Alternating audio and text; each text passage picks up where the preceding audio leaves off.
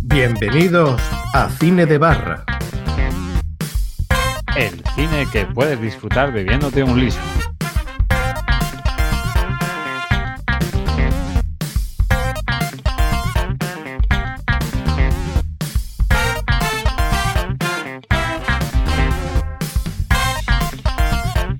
A todos y bienvenidos a vuestro podcast de cine favorito, Cine de Barra.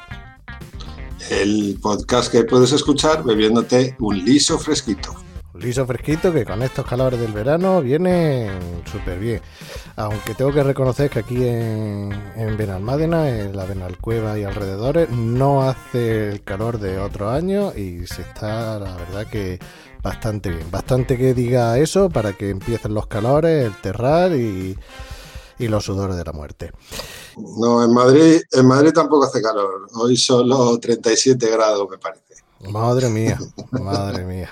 Bueno, como habéis podido escuchar, esa es la voz de Abel Moriarty, que se ha pasado por aquí para hacer un programa semi improvisado, por no decir improvisado al 100%, en el que os vamos a contar pues nuestras recomendaciones del verano y esa vuelta al cine con un blockbuster como es Fast and Furious 9 y, que vamos a hacer una revisión, una breve mm, revisión de la saga y de la historia de cómo llegó esta saga, por lo menos a mi vida, que fue gracias a Abel Moriarty y también a recomendaros algunas cositas que hemos visto últimamente, eh, nuevas y no tan nuevas, para que tengáis tiempo de disfrutarlo este verano si no podéis disfrutar de vacaciones en, distintos lugares paradisíacos o, no tan paradisíacos, simplemente con no trabajar y tocarte los huevos ya son vacaciones. Bueno, Isabel, ¿qué tal? Pues eh, bien, por decir algo. Eh, mucho calor, mucho curro. Eh, hoy me han cortado el pelo, yo creo que me ha hecho el peor corte de pelo que me ha hecho en mi vida. Eh, pero bueno, echando, echando estos últimos días de julio, a ver si me voy ya de vacaciones, que ya no puedo más. Eh, corte de pelo como eh, el, el que nos, nos contaste de, de tu infancia en el que aprovechaba y cogía cigarritos. Ah, bueno, no me acordaba yo de esa historia, pero no, no, no, aquellos eran unos artistas. Este, pues nada, un cagaprisas. A ver, eh, te lo cuento rápido, he ido a un centro comercial porque iba al cine a ver una de las pelis de las que vamos a hablar hoy. Y como tenía tiempo hasta que empezase la peli, digo, va, pues me corto, me corto el pelo. En una peluquería en un centro comercial que había como 10 personas detrás de mí eh, esperando turno, porque he llegado y me ha cogido a mí, pero después venía un montón de gente. Y entonces el tío de prisa corriendo me ha hecho pues una masacre. Pero bueno, el pelo crece, ¿qué se va a hacer? Sí, sí, sí. Y si no, mira, está ahí Turquía a, un paso. que por cierto me enteré el otro día. eh, ¿ves? Ya eh, estas son las cosas que a mí me gusta, que vamos a hablar de cine y empezamos a contar batallitas, historias que no tienen nada que ver, pero mola. El otro día quedé eh, a principio de verano con un amigo que por temas de pandemia y tal, hacía año y medio, casi dos años que no lo veía. Y quedé con él para tomarme una cerveza y el chaval ah, había estado en Turquía. Entonces, claro, me lo encontré con una melena que le llegaba hasta el hombro. me sorprendió, claro. Y me contó la, la historia de, de cómo van a ponerse los calvos, porque lo decía él así, no lo digo yo de manera despectiva, sino que él lo contaba. Cómo iban, dice, íbamos en un avión seis calvos malagueños a Turquía. y una odisea, ¿eh? Una odisea, pero vaya, él está muy contento y bien, me alegro, me alegro por él. Bueno, supongo habrás oído la noticia de hace pues cuatro o cinco meses, yo creo, en un pueblo, creo que de Castilla-La Mancha, eh, que la peña de los calvos del pueblo, 20 o 30 chavales, no, 20, 30 no, pero 20 y tantos me parece que iban, eh, se juntaron todos para irse a Turquía y pillaron el COVID. Venga ya. No sé. Sí, y entonces vuelven todos con las heridas de, y las vendas esas que les ponen. Y, y habían confinado el pueblo por culpa de los calvos. bueno, nos reímos porque es surrealista, pero... Sí, sí. Sí, pero bueno, pues lo mismo que los chavales esto de, Mallorca y todo ese lío. O sea, bueno, ya está. En defensa de, mi amigo fue eh, pre-COVID. O sea, fue a ponerse pelo antes. Lo que pasa que fue justamente antes y, después entre que tuvo que estar unos meses de cuidado en su casa y no podía salir mucho, o que él no quería salir mucho porque tenía que curárselo y se notaba el cartón y toda la historia, hasta que ya decidió salir, después ya nos confinaron, o sea que, que, por eso no. Bueno, has contado lo de eh, cortarte el pelo cuando ha ido al cine. Yo he ido al cine por primera vez hace una semana, mm, y además una semana justa, eh, y la verdad es que para mí la vuelta al cine pensaba que iba a ser peor, pero yo creo que va a estar muy bien. Va a estar muy bien eso de no tener gente en la sala de cine dando morcilla. Pero bueno, ¿qué te ha parecido a ti la vuelta al cine? Porque por lo que hemos estado hablando antes de empezar a grabar, tú has ido ya varias veces. Yo solo he ido una, pero tú has ido varias veces, ¿no? Pues mira, yo fui el otro día con los chavales a ver, a ver eh, La Vida Negra, eh, porque bueno, los chavales de esta generación pues son completistas y querían verla, yo también. Y bueno, pues nos plantamos los tres en el cine, tres entradas. Y entonces la chica muy amablemente me saca un carnet y me dice, mira, te sale mejor esto, porque si son tres entradas son a siete pavos por 21. O no sé qué, porque los chavales pagan menos, no sé qué líos. Total, que con el carnet este pagas 20 pavos y tienes cinco entradas para gastar en un mes, me parece. Ah, dije, bueno, pues nada, dame el carnet ese. Entonces gastamos esas tres entradas ese día y me han quedado dos. Y como, pues bueno, estoy de Rodríguez esta semana en casa, eh, pues bueno, pues me he ido a gastar el carnet en dos pelis que se podían ver. Eh, con diferentes resultados, también tengo que decir. Bueno, yo creo que. Pero lo que dices tú, muy tranquilo, poca gente, pues a mi rollo. Bien. Sí, vaya, a, mí me, extrañó un poquito el, tema porque mm, eh, estaba la sala vacía, no había nadie comiendo, salvo con las personas que yo iba. Y había separación de dos asientos, con lo cual a mí me gusta ponerme en una esquina esa en una esquina, eh, en la fila central, pero pegando al pasillo para estirar los pies. y, claro, eso es una pasada porque no voy a tener nadie delante ni voy a tener nadie detrás. O sea, con pillar una esquinita, eh, no voy a tener nadie al lado, que es lo que a mí más me molestaba de cuando iba al cine, que yo no quería tener personas al lado, porque a mí eh, el, el género humano, el ser humano en sí me da mucho asco. Entonces, no tener a nadie al lado como que molaba. Y era eso, ahora son asientos de, dos en dos. Lo que pasa es que íbamos tres y nos pusimos los tres juntos, nos saltamos las normas y tal. Así, así pasa luego, así pasa. También tengo que decir que no tenemos nada, nadie al lado. Eh, ni delante ni detrás, con lo cual daba un poquito igual y las otras dos personas son son casi familiares, son cuñados, o sea que, que, tampoco nos iban a decir nada. Podíamos ponernos en la fila de la izquierda, en la butaca de la izquierda, que sí, ese sí estaba habilitado para tres a la vez, pero como no había nadie, tampoco infringimos, mm, no fue peligroso. O sea, no, no lo saltamos, o se lo saltaron ellos, porque yo sí estaba en mi sitio, pero no, no, no pasó nada.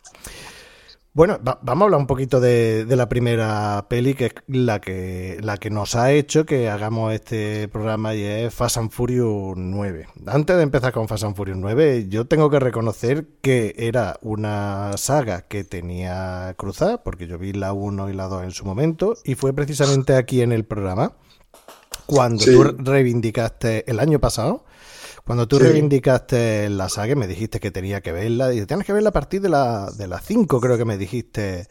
Sí, no me acordaba muy bien. Yo, yo es que tengo muy borrosas la 4, la 5, la 6. Yo no, esas no me sé muy bien el orden que van. Y... Pero bueno, a partir de las 5 yo creo que es cuando empieza ya el bacalao, el bacalao bueno. Cuando pasa de ser una franquicia de, de macarras que tunean coches a Misión Imposible con coches o a superhéroes, con coches. Con, con, el tema principal de fondo, con, con, con la subtrama de la familia. Sí, pero el asunto de la familia, a ver, esto yo creo que, que, aparece bastante más tarde. Yo creo que es como un hilo que le buscan para, pues para justificar una franquicia. Es decir, que, son macarras con coches, ¿vale? ¿Qué más? Pues poco más. bueno, pues vamos a decir que la familia es muy importante, ya está. Yo creo que el tema ese de la familia es un moquete del Vin Diesel para justificar la, la marcha, o sea, que, que no le caiga bien el, la Roca, ni tampoco Jason Statham, y para echarlo de la franquicia y tal, dice, no, no, es que nosotros somos la familia que hemos estado más películas y tal, y pero bueno, que, luego el tema de la familia también sale eh, en la de Hobbs and Shaw, porque mm. tanto el personaje de Jason Statham, que sale la madre, sale la hermana y el y la Roca que luego eh, eh, aparece, es que no me acuerdo dónde... dónde Samoa, ¿no? Samoa, sí, Samoa, sí. los samoanos.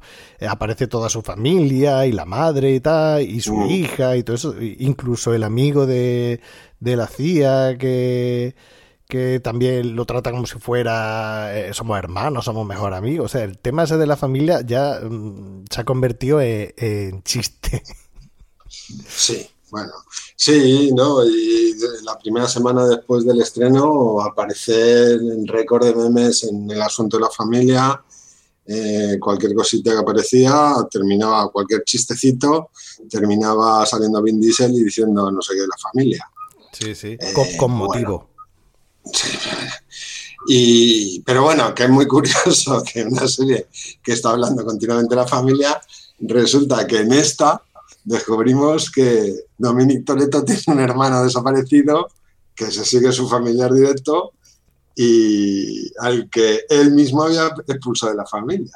Sí, sí, sí. O sea que sabíamos que tenía una hermana, Mia Toretto, casada con el otro individuo, con el Paul Walker, Brian no sé cuántos, y, pero de este otro que cuyo personaje interpreta John Cena, no, no teníamos noticias.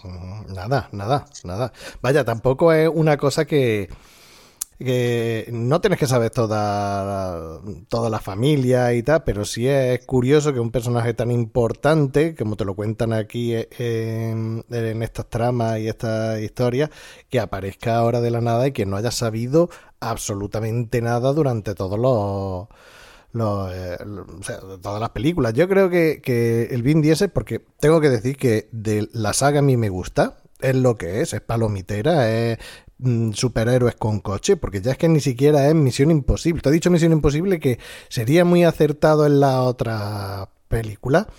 Pero yo creo que a partir de la anterior y la de Hobbs Show, eh, ya no es tanto Misión Imposible, sino mm, superhéroe en Marvel directamente, porque las cosas que salen mm, no es que no es que antes fuera realista, pero ahora es que ya le suda los huevos. O sea, ya eh, el nivel este de, de, incredulidad y ya ese se lo han pasado por el forro los huevos y están haciendo lo que les dé la gana. Y no, pero no, pero ya hace mucho tiempo. O sea, aquellas, eh, aquel asunto del tanque, la persecución aquella con el tanque, lo del avión, lo de la caja fuerte, arrastrándola por Brasil. No, pero, mira, eh, la caja fuerte, la caja fuerte, eh, de hecho, yo creo que esa es la 5, la de Brasil, y para mí esa es mm, posiblemente sea mi favorita. Eso, eso está. mira, lo de la caja fuerte eh, por las calles de, Brasil, allí de. No sé si era Sao Paulo, creo que sí. Y rompiendo todo y, tal. Eso me pareció mm, maravilloso. O sea, superacción. Dentro de que no es creíble, eh, es más creíble, por ejemplo, que la de Hobbs Show con el... Eh, sí, con la grúa y, siete coches enganchados el uno al otro, ¿no? Sí, y no solamente eso, sino el, villano, el personaje que... Ah, sí, Idris Elba, eso es un superhéroe directamente, es un super soldado, sí. Claro, claro, eso es eh, genéticamente, cibernéticamente ha evolucionado y tal, y eso ya es un, superhéroe, es un superhéroe, incluso la anterior con el submarino y tal, eso, es, un mocazo que no veas tú, pero... Pero bueno, mm, se puede llevar. Pero yo creo que en esta ya lo han llevado a un, nivel más exagerado. vamos a hacer más, vamos a hacer más, pon más, que, mm, más coches, más, más. Y a mí me ha costado un poquito, dentro de que es divertida, pero me ha resultado mm, de, de las 5 para arriba la más floja. Puede ser, yo qué sé, yo no la voy a poner en ranking ni nada, porque bueno, joder, al final es Fast and Furious, es que total al final. Eh, sí que se echa de menos en esta peli quizás a, a Stahan y a, La Roca, porque, bueno, pues siempre está bien. Eh, por las peleas. por las escenas de acción sobre todo, que la escena de acción, eh, o sea, la escena de acción me refiero a puñetazos, patadas, tiros y, tal. Mm. En esta queda más, más flojito. No, y bueno, pues ellos siguen ese, eh, ese principio que tienen toda narración de superhéroes, que es nos damos de hostia porque nos queremos fatal, pero luego somos colegas, ¿no? Y nos hacemos amigos con el tiempo. Que si te Entonces, en pasa, lo, pasa lo mismo en todas las películas, porque pasó lo mismo con La Roca y pasó lo mismo con, con Jason Statham. Que vaya, de hecho, Jason Statham mató, a, eh, mató a un eh. personaje que aparece en esta, en, esta película y, y luego ya están amigos, no hay problemas con él. Ya, ya, ya. Bueno, en esta hay escena postcrédito, no sé si la has visto, la escena postcrédito de, de F9. Mm, imaginaba que había, imaginaba que había. Lo que pasa es que yo estaba deseando salir, porque, porque ya fue, ya fue mucho moco. O sea, mm, te digo, yo disfruté la peli, pero yo había un momento en que decía, cuando en la película nombraban la palabra familia, pues yo hacía... y los que estaban a mi lado me miraban y se reían. De hecho, terminó la película, terminó la película y mi expresión fue, vaya mocazo, me acabo de tragar. Y la persona con la que fui a verla, que ahora contaré la historia de por qué, por qué fui a verla y, y, y por qué esa persona quería que yo fuera, me dijo, qué guapa ha la mejor de todas. Y digo, no, tío. bueno, una más. Yo no, no sé, a mí me mola mucho la 8, por ejemplo. Eh, me mola la de la de Brasil, me mola mucho. La 8 me mola, mira, lo que estábamos hablando antes, lo de la roca contra el Jason Statham. Eh, hay una frase que le dice que te voy a dar una hostia que te voy a cambiar el signo del zodiaco. Y pues eso, que llevan, lo que decía, llevan esa narrativa que la vemos desde Goku, quizá, bueno, no, desde antes, desde los cómics de, Marvel de toda la puta vida, que es, nos encontramos, no sabemos muy bien quién es quién, nos damos de hostias y, luego somos amigos. Pero eso lo llevó al máximo Dragon Ball cuando, bueno, pues eso, mm, Yancha es enemigo al principio, luego son amigos, eh, Krilin es enemigo, luego son amigos, eh, Piccolo, Vegeta, Tensian, eh, y uno, uno de los que se van enfrentando luego son colegas y aliados. Claro, es que son villanos tan, tan molones que dicen, no, no los vamos a cargar. O sea, un villano tan molón que podría ser un héroe. Claro, claro. Y entonces, bueno, pues aquí están haciendo lo mismo, porque la Roca también a principio les persigue. Bueno, de hecho, si empezamos desde el principio eh, Fast and Furious 1, que es casi casi un remake de, de Le llaman Body. Sí, sí, totalmente. Pero con coches tuneados Pero con coches. Es mal. Bueno, pues en principio eh, Toreto y Brian son enemigos y luego resulta que son familia. Y, bueno, que sigue apareciendo hasta incluso muerto eh, en las pelis de, de Fast and Furious. Sí, sí. El Paul Walker. Y, iba a hablar de la escena post-crédito, justamente la escena con la que termina la película, que no es la de, la de eh, postcrédito, eh, aparece el coche de, del Paul Walker, que llega ahí, eh, lo dejan ahí, meten, te lo trufan ahí y dices tú, ya, pues ya está. No, pero de hecho, lo que dicen es que, eh, claro, esto no hay que se lo crea, que la que viene a dar hostias es Mía Toreto, porque, claro, es un asunto familiar y, que es el Brian el que se queda con los chiquillos en su casa. bueno. Claro, han dicho, mira, no hemos quitado dos de la saga, porque el Vin Diesel este al parecer es bastante estúpido. Y, dice, bueno, pues no hemos quitado dos de la saga, pues vamos a meter a, dos más. Pues vamos a meter a, Mia, que, llevaba dos películas sin aparecer, vaya, dos películas desde que se mató el Paul que ya no aparecía. Y, y el...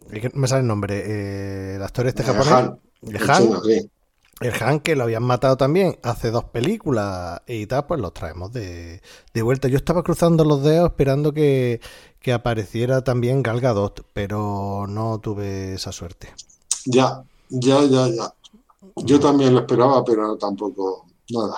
No tuve esa suerte. Bueno, y de la escena post crédito. Si quieres te la cuento. Eh, venga, cuenta total.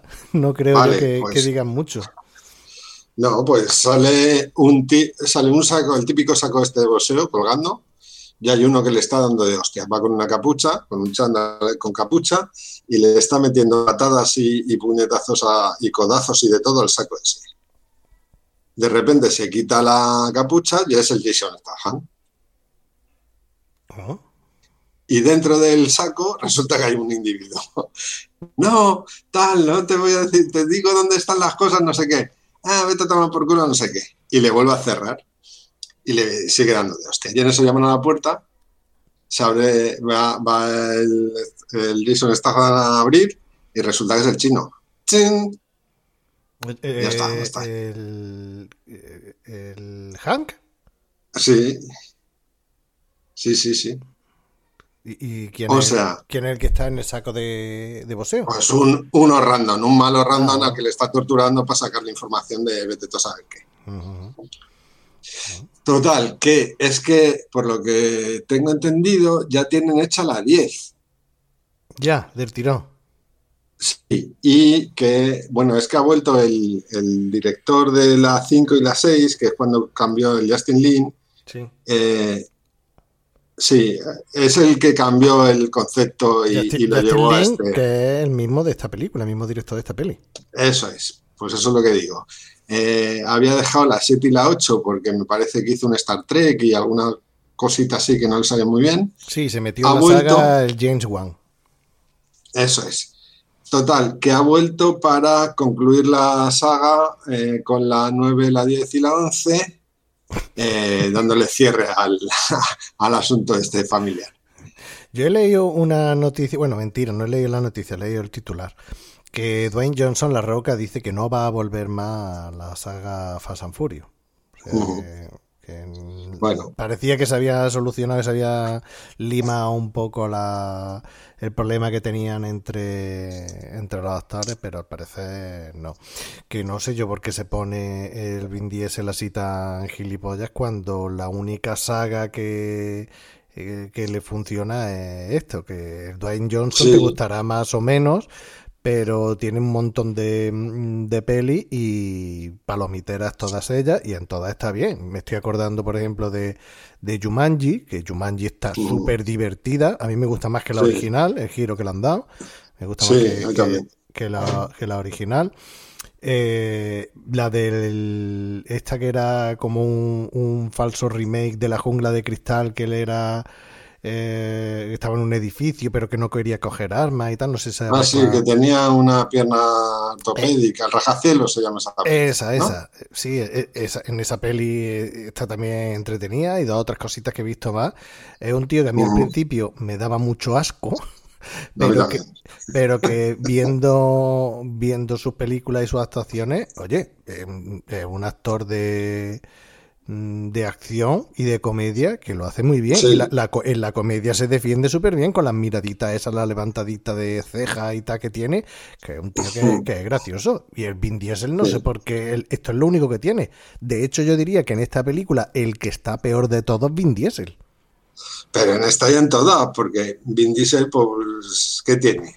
es feo como un demonio. si dices un físico, joder, pues es que la roca, tú ves a Vin Diesel y dices, joder, menú, tío, vaya brazo que tiene, pero es que le ponen la roca y dices, bueno, pues vale, pues no tiene nada que hacer, muchacho. Eh, en cuanto a lucha y todo eso, Jason Statham se, se me en su boca. Eh, quiero decir, nunca está ahí porque está ahí, pero vamos, que no, que, no es tan carismático como para aguantar la, franquicia por su, por su papel actoral. No, pero es que se, lo toma en serio en la película, porque los demás están. Aparte que los alivios cómicos de esta película no me gustan. Los dos actores que, que se supone que, que llevan la parte de comedia para sí, el Roman y el otro, sí. Sí, el Ludacris y para mí súper flojitos los dos, son los dos que no me hacen gracia, pero bueno, mm. tiene un alivio cómico, está en su no sé, mm, cachondeo y tal, pero es que el Vin Diesel se lo toma en serio como si estuviera haciendo, yo qué sé, una obra de Shakespeare y, tal, súper serio. Y incluso el John Cena, que yo creo que han metido el John Cena en plan, dice, bueno, estaba La Roca, que era un, jugador, un luchador de, de wrestling, uh pues vamos a traer a John Cena, que es otro, pero este es peor actor y está peor valorado, pues vamos a traernos lo que no va a dar mucha guerra. Y yo creo que lo hace muy bien, vaya, teniendo en cuenta de lo que va a hacer, que no es para llevarse un Oscar ni mucho menos, pero teniendo en cuenta lo que tiene que hacer, está muy bien. Quizá un poquito también en serio, pero... Mm, a mí ni fu ni fa. Y bueno, todos sabemos que para la 10 y la 11 volverá la familia y será un miembro más del grupo. Eh, y bueno, pues ahí le tendremos que aguantar. Sin duda ninguna, para mí, la mejor de todo, Charlize Theron, por un minutito que sale, pero bueno. Pues, porque de todos los que hay ahí, es la única que es actriz. Perdón, con la excepción de Helen Mirren. Bueno, sí, perdón. Sí, sí. Mi, mi adoración por esa mujer eh, desde que era jovencita y ahora que es mayor, pues también. Sí, sí, perdón, se me había olvidado. Que también el cameo que hace ella es cortito, pero, pero está... Que, no va a ningún lado, porque decir, si la quitas de la peli, pues bueno, bueno, es que nada va a ningún lado, o sea, es que el guion es un sinsentido, o sea, las pelis estas de Fast and Furious no es que sean eh, un guion súper estructurado, súper elaborado. No, no, no, no, no van de esto, pero dentro de que tienen unos agujeros de guion, mm, que te digo yo, como agujeros negros, o sea, son, brutales, esta eh, yo veo que es un sinsentido. O sea, llega un momento que esa es una de las partes que más me gusta porque me da vergüencita, que es cuando explica la vuelta de Hank que estaba muerto y mm. tal, y dice el otro, dice, cállate y déjate que lo explique, ¿no? porque es que yo creo que, que, lo ponen esa cosita hecha para que te rías, porque eh, es tan sin sentido mm, que, eh, ¿cómo explican que no había muerto? Ya. Bueno, yo qué sé. Y eh, el señor nadie, lo del señor nadie que en mitad de la película mm, ya no está y nadie se pregunta dónde está, ni si está muerto, si no está muerto. Da igual, ¿no? Tiene unos vacíos ahí que... No, pero bueno, yo creo que tiene que molar, yo lo pensaba antes, digo, tiene que molar ser Helen Mirren o, o Kurt Russell y tal y cual, o Michael Caine, por ejemplo, o actores de ese tipo que le llaman para cuatro o cinco pelis al año que no se tienen ni que mover de su puta casa, que van a verles, grábame esto, se lo hacen en un momento, le sueltan sus 100 mil dólares o lo que le suelten eh, por salir tres minutos y chipún. Y, venga, pues hala, hasta la próxima. Porque Kurt Russell sale en esta menos de un minuto. Helen Mirren sale. y como tú has dicho, desde su casa, sale desde su casa porque no comparte imagen con nadie. Claro, claro. Y, y ya está y la Charlie Theron, que tiene un poquito más de papel, pero que sabrá ya sus 100, 200 mil pavos por nada y ya está. Eso sí, dice que, le van a hacer un spin-off de, ese personaje. ¿Con, una pues, eh, spin-off o eh, una peli de origen cuando era más, más joven, una precuela o algo? Algo de eso, yo qué sé pues estas cosas que hacen. Tirar de, del hilo hasta que se les agote la, teta de la vaca. Y oye, pues mira, me parece bien, ¿eh? Eh, quiero decir, dame una peliculita de estas al año para echar una tarde tranquila, bueno, tranquila o bueno, de flipamiento y ya está, ¿qué más da? Mira, voy a aprovechar ahora porque fui, porque esta ha sido la primera de Fast and Furious que he visto yo en el cine. y, yo. Ah, no, yo vi, yo fíjate, vi la segunda, que ni siquiera sale Vin Diesel, por cierto. Eh, pues también una tarde de verano que estaba yo por ahí colgado y dije, pues me meto al cine y veo esta puta mierda. La segunda o la tercera es la que no sale Vin, Diesel, ¿no? Eh, la segunda creo que sí sale, ¿o no? No, no, no, no. No, no, no. En la primera, tú fíjate. No, pero mira, yo te cuento cómo es la historia. Hacen la primera peli, bien, muy bien. Eh, el estudio quiere hacer una segunda peli y llaman al Vin Diesel y el Vin Diesel dice que esa puta mierda que no la hace, que él se va a hacer triple X, porque querían hacer franquicia también con aquello. Sí, el J. Von Macarra. y bueno, pues no se hizo, bueno, me parece que se hizo una con Ice Cube o con Ice T o con un rapero de estos. No, yo creo que el, eh, mismo que hace el papel de alivio cómico. Ah, sí, pues no lo sé. No lo sé.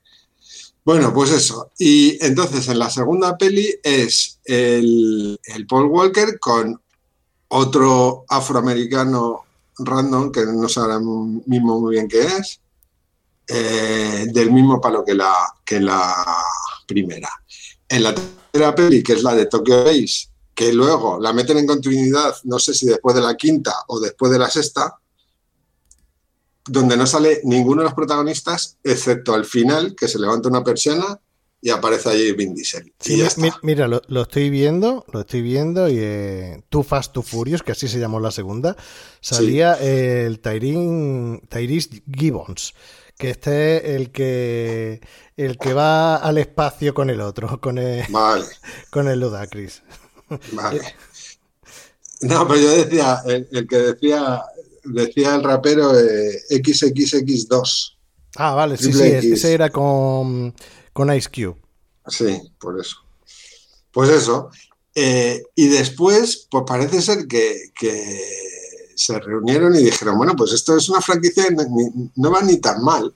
Si le ponemos un poquito más de pasta y tal y cual, pues hacemos la cuarta. Hicieron la cuarta parece ser que la había un montón de gente y dijeron, bueno, pues ya le vamos a echar pasta a esto y a lo loco.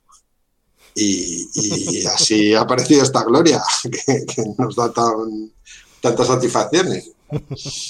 Mira, pues, voy a contar porque mm, cómo he ido al cine a ver esto, porque me han caído palos por decir que iba, que iba a verla.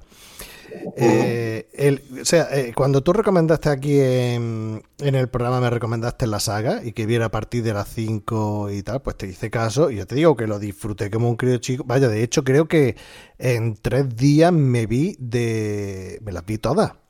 O sea, la, sí, porque en aquella época estaban en, yo creo que estaban en Amazon Prime desde, yo creo que estaban todas en Amazon Prime. Estaban en Amazon Prime y alguna que otra en Netflix.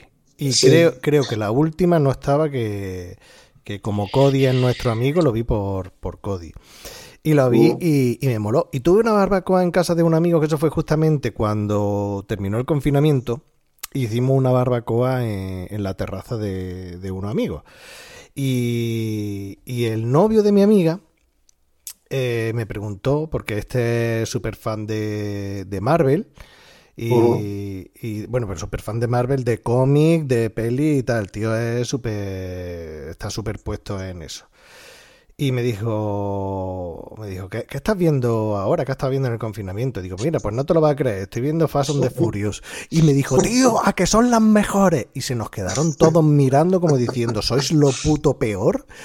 Y claro, yo, yo, yo al punto de son las mejores, no pero está entretenida. Pero él es súper fan de Fast and Furious. Tío, ¿qué, qué, pasada, no sé qué, ¿has visto esto? Y digo, me la he visto toda. Bueno, todas, todas, desde las 5 para arriba. Tío, qué guapo esto. Y empezó y tal. Y la gente nos miraba y nos decía, y me decían a mí, bueno, pero, pero tú por qué ves esas cosas. Y le, le, le expliqué, digo, mira, mm, Palomitera a tope es como peli de superhéroes, pero con coche. Pero que ya mm. el tema del tuneo se ha dejado a un lado. Hacen guiños todas las películas al tema de del tuneo. De, de, hecho, en esta también hay una, hacen un retrospector hacen un flashback en el que se ven las carreras y esta, y creo que en la anterior también, o en la otra, también había un, al principio carrera en, La Habana. sí, con un coche en llamas y que revienta y se cae el malecón a tomar por culo y explota y la hostia, sí en la de Brasil también, que tienen que ganar una carrera para que se lleve el coche y llega la policía allí. Se va. Bueno, en todas las películas hay un cameíto, pero cada vez más pequeño. En las primeras películas iba solo de eso y ahora tiene un guiñito, ¿no? Y yo le expliqué, ¿no? Que ya lo del tema del tuning y las carreras, que eso era anecdótico, que eran pelis de, de superhéroes. Total, que este se quedó con. El muchacho, este el novio de mi amiga, se quedó con aquí con, el tema de que a mí me gustaba Fast and Furious. Claro, ha salido a 9 y él no tenía con quién ir. Y me, escribe la novia, claro, yo soy amigo de la novia, y yo el teléfono de él no lo, tenía. Eh, y me escribe en un grupo de, WhatsApp, donde estamos los, amigos aquí de Benalmádena, y me escribe la novia diciendo, oye, que, que aquí mi, mi novio que quiere ir a ver la peli esta contigo, que dice que cuando vaya a ir al cine. Y, yo pensaba que era coña. Pero esa noche quedamos de caña y, llegó él, tío, y además, es que claro, el, tío eh, hace competiciones de CrossFit, ¿vale? Oh. O sea, el, tío compite, tío compite, en CrossFit, que el tío puede ser perfectamente un Vin Diesel o un Dwight Johnson de la vida. Y con, además, para más Inri, con los lados de la cabeza así del pelo rapado y con una coleta, con una trenza que le llega hasta el culo, que, que, le, decimos el, eh, que le decimos el vikingo, claro, un bicharraco y unos barbones que no veas tú. Y nada más verme, me dice, tío, vamos a ir el jueves que viene. Y yo, sí, vamos. Dice, ¿en serio? Sí, sí, sí, sí, sí. claro, y cuando terminamos de ver la película, y yo dije, vaya, vaya, vaya fumada que acabamos de ver, vaya, vaya, y, se me queda mirando y dice, tío, es que tenía que verla contigo. claro, somos familia. somos familia. no, pero ya te digo que yo recomiendo a quien le guste las pelis de, acción. Es que te digo yo, como ver. Iba a decir como ver un, un James Bond, pero los James Bond de ahora son un poquito más. Más light. no, misión imposible. Sí, es misión imposible. En esta han tenido, yo creo que un acierto. El asunto de los imanes, que a mí me ha flipado. Mm, no, no tiene lógica ninguna, pero porque esa potencia de imán que arranca un coche dos calles más para allá y tal, pero bueno, pero guay. Pues igual que en las otras pelis, tienen el gadget este de los ganchos, unos ganchos que tiran, unos arpones que, que tiran contra otros coches y tal y cual pues en estas son electroimanes ultra potentes que son capaces de, atraer a, carros blindados y la hostia. Sí, pero son selectivos. Son imanes, selectivos, porque lo mismo que, te eh, atrae todo, si tiene un ordenador delante no tiene problema de interferencia, ni arranca el ordenador, ni se carga el ordenador. En fin, bueno, pues nada, a ver, fantasmadas, ¿qué quieres que te diga? Si es que, pues Fast and Furious, y esto es lo bonito de Fast and Furious. Sí, sí, sí, ya te digo que, que para pasar un, buen rato que, está bien, está, está bien, está súper súper entretenido. Y, y, las mocadas, y aparte que es que no hay mucho más cine de, ese estilo ahora mismo actual en cartelera? O sea, en cartelera. No, en, cartelera nada. Tú fíjate, ya te digo, yo tenía cinco entradas para gastarme en esta semana eh, y, es que había muy poquitas alternativas. Te digo, en el cine de aquí del, centro comercial de al lado tenías el destino Asturias, tren, no sé qué movida del Santiago Segura de niños, una puta mierda. Peter Rabbit. Eh, la Viuda Negra, and Furious, La Purga Infinita, que esta me la he visto, ya ahora te cuento, y el, ¿cómo es esa? La de Operación Camarón. No me jodas. Entonces, ante esa perspectiva, pues joder, se agradece pues eso, un Fast and Furious, una Misión Imposible, una peli de Marvel, eh, joder, Y, y, yo creo que los cines, pues contentos. A ver, yo te, te, digo, he ido a la sesión de las cuatro y te digo los que estamos en el cine. Cuatro chavalotes, público objetivo total de, de esta pelis, cuatro chavales que tendrían 17 años. Ya, el target. Uh Un viejo de 80 años, machacado, con su hijo que tenía 60. Qué máquina. Que digo, ahí están. Al viejo le sonó el móvil y todo, bueno, una movida. Y yo, cinco personas. Pero bueno, que si quiere, pues nada, pues, a ver, la viuda negra. Bueno, espérate, espérate antes de, de, la viuda negra, para, para terminar con este, vale, vale, sí, en, dale. este en, este F9, eh, decían que era la apertura de, o sea, la vuelta al cine de, los, de las grandes producciones, de los blockbusters, y la verdad es que no ha ido demasiado mal, porque el presupuesto no se sabe de lo que le costó la película, se, se rumorea que entre 200 y 300 millones de, de dólares, pero es que lleva recaudado, y todavía le quedará un poquito más, lleva recaudado 600, o sea que ha duplicado, que ni tan mal, que teniendo en cuenta que estamos en época post pandemia, que todavía la gente no va al cine. Ya te digo que yo desde, desde COVID es la primera peli en la que voy al cine y quería, ir, quería haber ido ayer a ver Viuda Negra, pero me dio tanta pereza eh, desplazarme al cine. Lo mismo voy la semana que viene, que, que, lo dejé. Y, la verdad es que, que, no está mal, no está mal que, que vayan las cosas y poquito a poco vuelva, que vuelva la normalidad o la nueva normalidad a la sala de cine y que sea una película esta, la primera que, que rompe la taquilla dentro de lo que se puede romper la taquilla ahora uh -huh. y, que llegue ahora mismo a 600 millones. Joder, pues 600 millones en pandemia, yo creo que se pueden con de los dientes y que tienen que hacer la 10, la 11, el spin-off de la Cypher, eh, Hobbs and Show 2 y otra de Helen Mirren y no sé qué, y, y hasta donde le llegue. Uh -huh. Porque no sé yo qué, qué futuro le ves tú a, al cine, porque Viuda Negra, ahora contarás qué tal, pero Viuda Negra mm, dicen que, que, es regular en el sentido de que una de las películas que ha batido récord en pirateo, porque tuvieron la brillante sí. idea los de Disney de estrenarla también en su plataforma, y entonces, sí. claro, se ha pirateado. Claro. Bueno, pues es que... Bueno, se ha pirateado a alta calidad, no como se pirateaba antes con estos screeners que te llevaban la cámara, una cámara de vídeo al cine para grabar la pantalla que veía las cabecitas abajo, que eso es lo que se veía uh -huh. mientras que estaba yo en la universidad y te descargaba las pelis, sino que lo tienes a, a máxima calidad para verlo en tu casa, que no es lo mismo que verlo en el cine. Ya yo no sé cómo tú verás cómo está la, el panorama de la industria de, del cine. A mí me da un poquito de, miedo, porque siendo como yo soy, una persona que le gusta ir mucho al cine y solo y disfrutar de las pelis, que mm, vamos a tener que, ver todo en, casa, en estas plataformas, da un poquito de, a mí me da un poquito de, miedo, bueno, miedo, intranquilidad.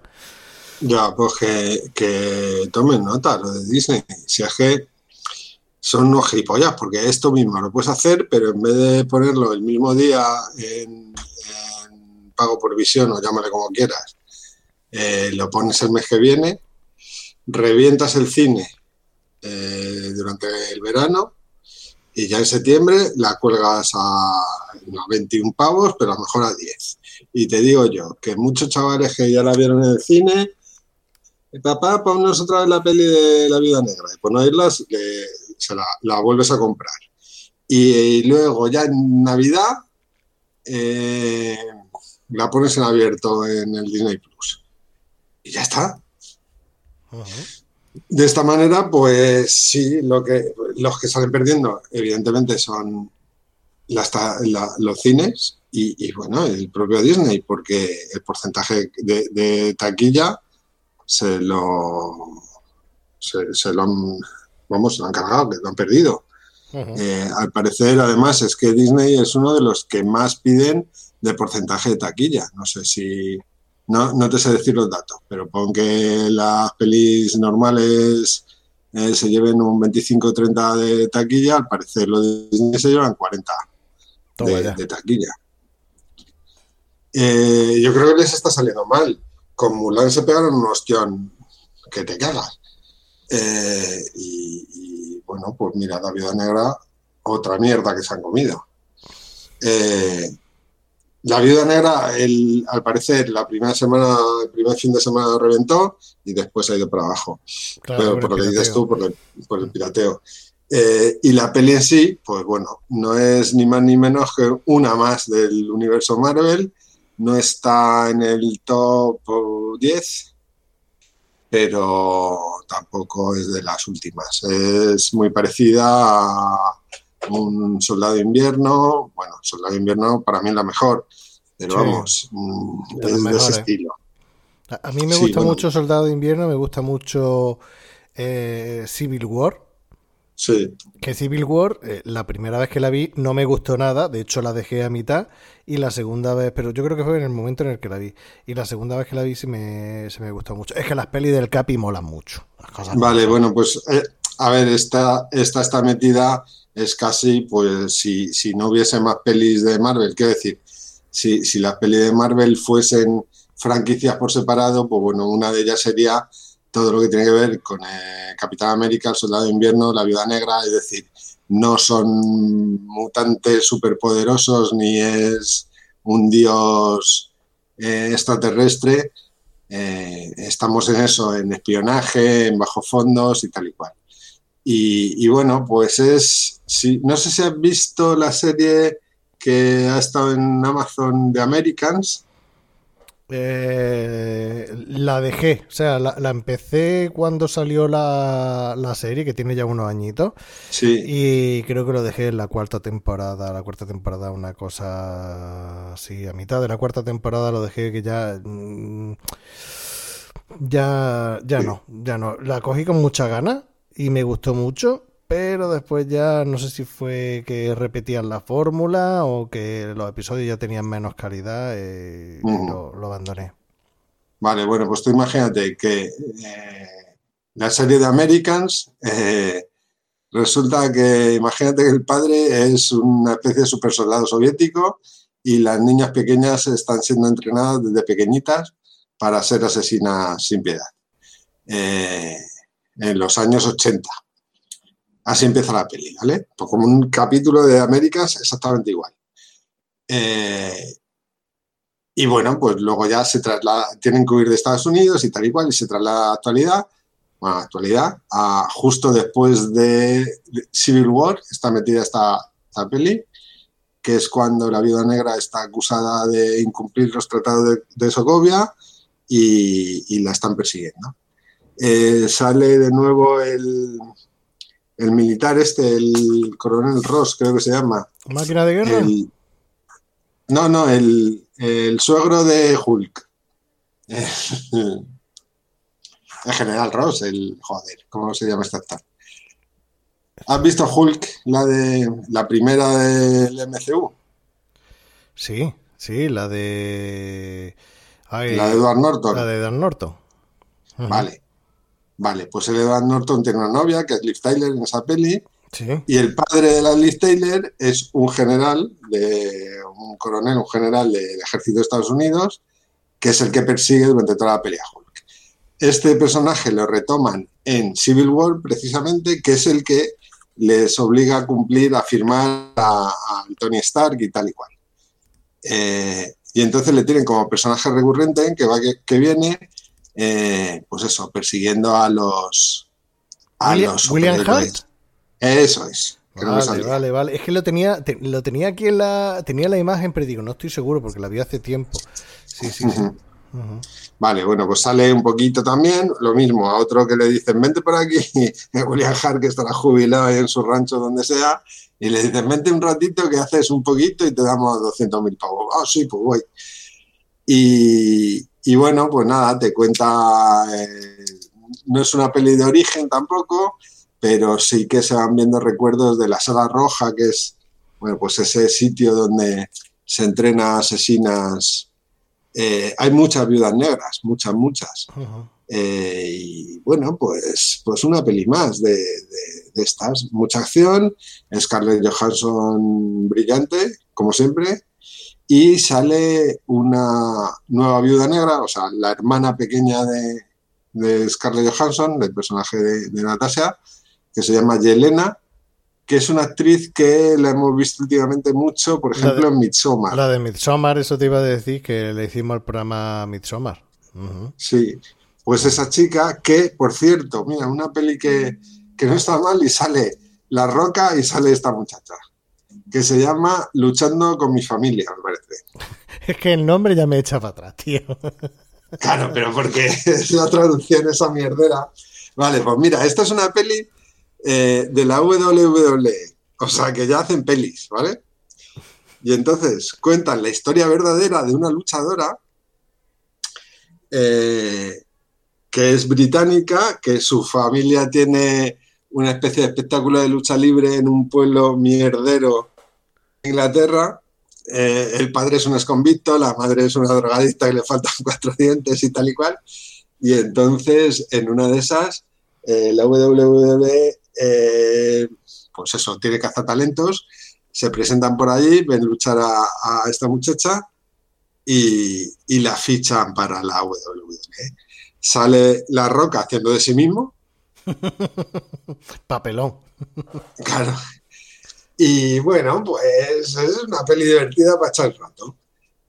Eh, está en el Amazon por si la queréis ver y bueno, pues para echar la tarde no está mal. Y, y es eso, es esta muchacha, la, la hermana de, de, de, la viuda negra, de Natasha Romanoff.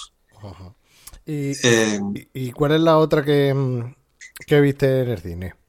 La otra que viene en el cine es la basura infame, la purga infinita.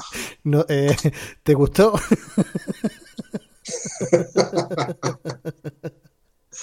sí, no.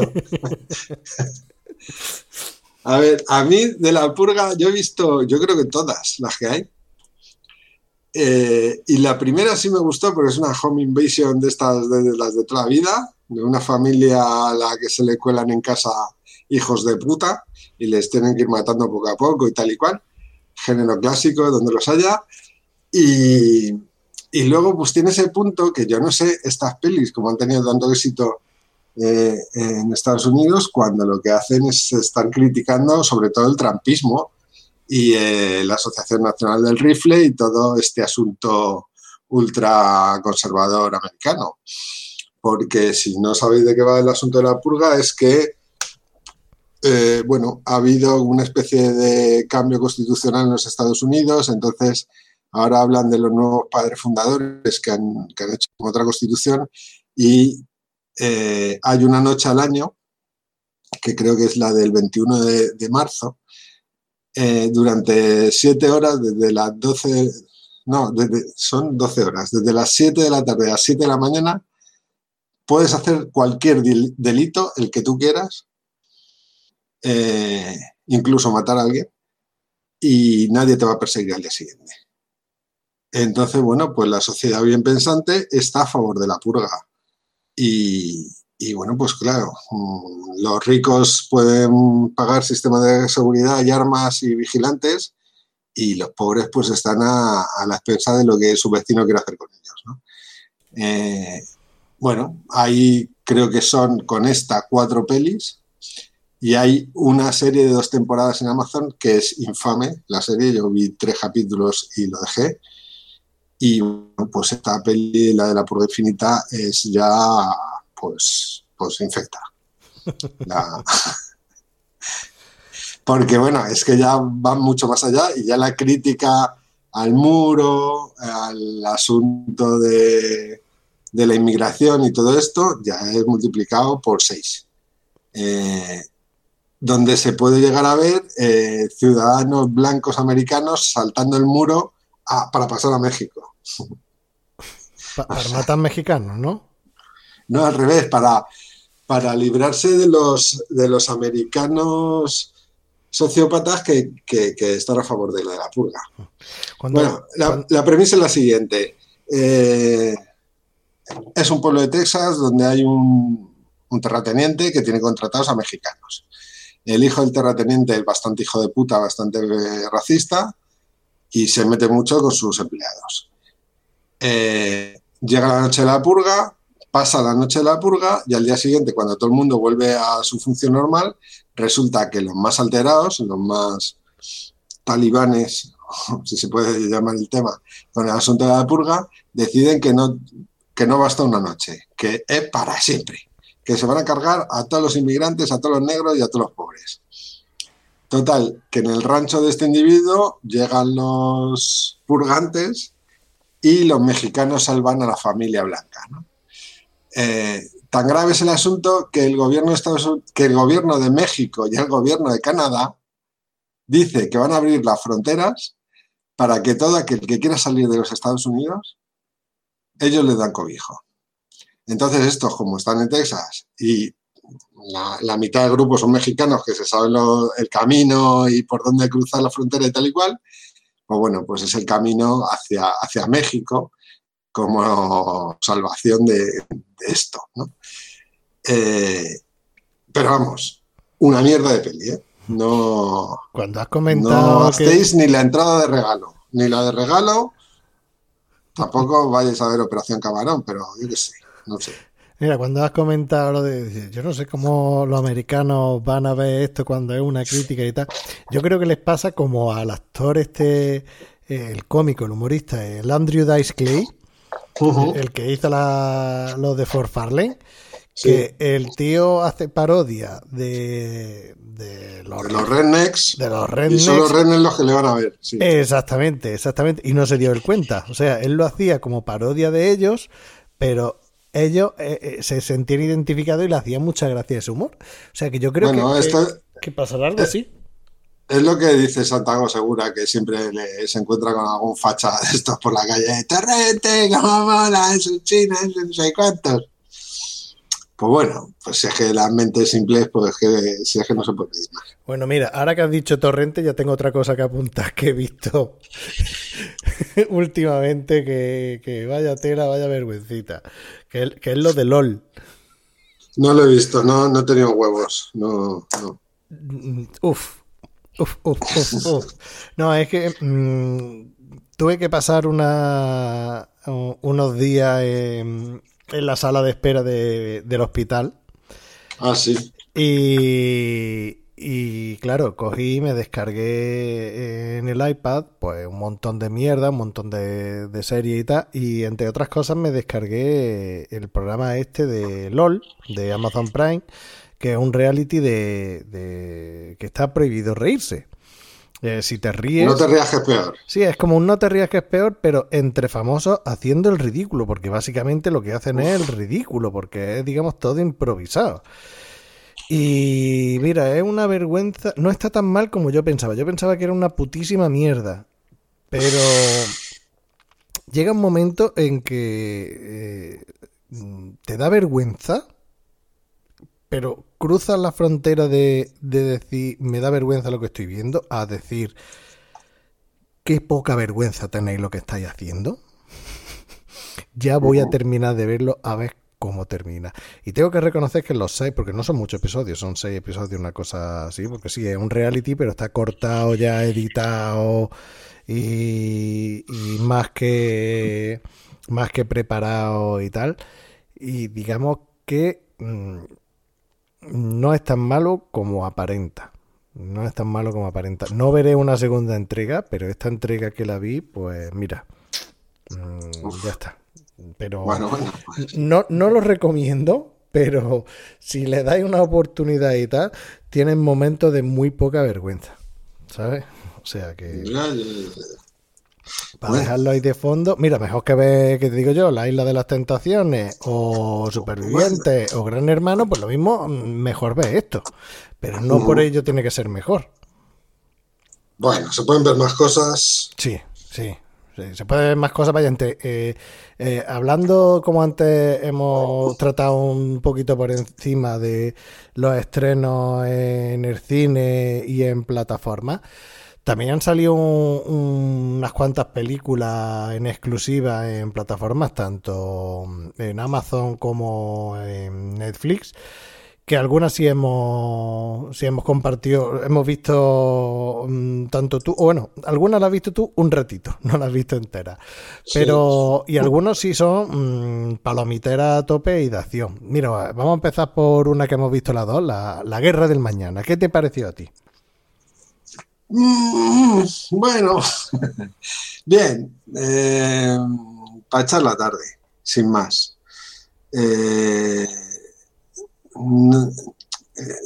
el problema de esta peli es que el ritmo parece un pastiche de muchas cosas, porque a mí me recuerda mucho la peli del ¿cómo se llama? El filo del mañana, el día, sí, el filo del mañana, la de Tom Cruise. la de Tom Cruise. Sí, que esa peli a mí me mola mucho.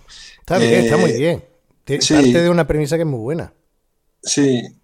Eh, se parece a Aliens, se parece a, a la cosa a veces, se parece a, a muchas cosas. Eh, y bueno, para echar el rato, pero sin más. No. Hay gente que, que, la odia y hay gente que le ha encantado. Al parecer están ya preparando la segunda parte. Eh, pero bueno, pues si la ponen, pues la veré, pero sin más. A mí, a mí me gustó, o sea, me gustó teniendo en cuenta qué es lo que es que es para echar el rato y tal.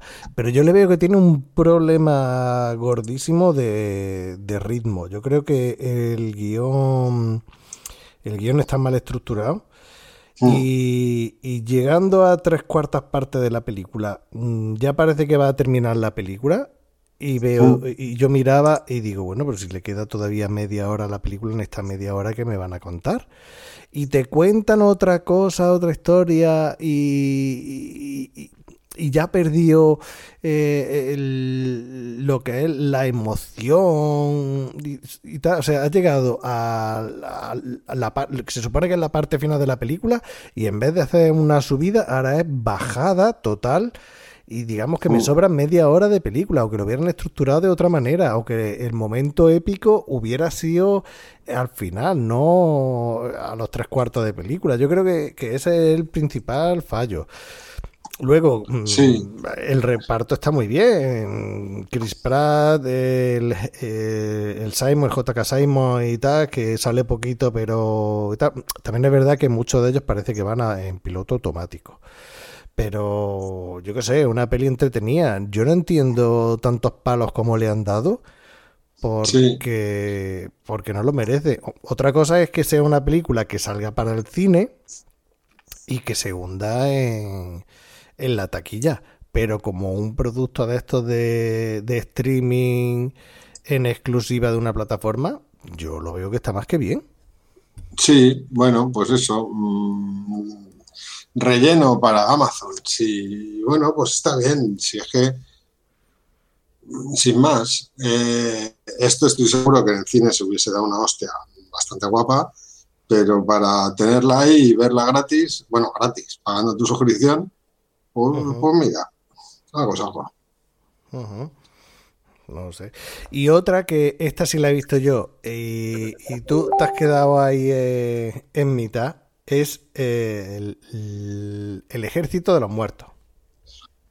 Sí, eh, vale, tengo que decir que arranca, el arranque es vistoso, por lo menos, y es, pues eso, los 10 primeros minutos de peli están, están guay. No sé para dónde va, todo el mundo también le da palos a tope. Eh, la dejé porque me puse a hacer otra cosa o me fui a currar o no sé qué pasó. Y bueno, pues la tengo ahí para terminarla, pero ¿Sabes lo que pasa? Que me pegué tal atrás con, con, The Walking Dead y que ya los zombies me, me, cansan un poquito. a, mí me gustó, a mí me gustó. Lo que pasa es que, que a mí Zack Snyder no es precisamente uno de mis directores favoritos. Mm. A mí Zack Snyder me da la impresión de de que siempre se le ha dado más bombo de lo que en realidad tiene. Eh, hombre, el remake de mm, del Amanecer de los Muertos está muy bien, pero yo creo que todas las películas, todas, absolutamente todas, mm, sin excepción, que hace Zack Snyder, le sobra mucho metraje. Le sobra muchísimo metraje. Sí. Y te puedo hablar de, de la Liga de la Justicia de Zack Snyder, te puedo hablar de la de Watchmen. te- mm, Mm. Todas son excesivamente largas, son excesivamente, a veces tienen tramos muy aburridos. Mm, Hombre, quizá con en Watchmen estaba un poquito atado a- al cómic original, porque ya que te pones a hacer Watchmen en cine, pues lo tienes que hacer, ¿no? Lo tienes que hacer bien y con todo. Hombre, lo mejor posible, por lo menos. mm, pero Y claro, bueno, se siendo Watchmen lo que es, Se podría haber solucionado a lo mejor como una serie, como ha hecho HBO, con una serie alternativa, con una historia alternativa de Watchmen, que el- la serie de HBO de Watchmen es una auténtica pasada. Pero claro, hacer una película de Watchmen con las limitaciones de, de tiempo de cine, pues sí puede ser más complejo. Ahí la, esa la puedo salvar. Ahora, si, Mm. si nos ponemos en ese plan, eh, la salvo.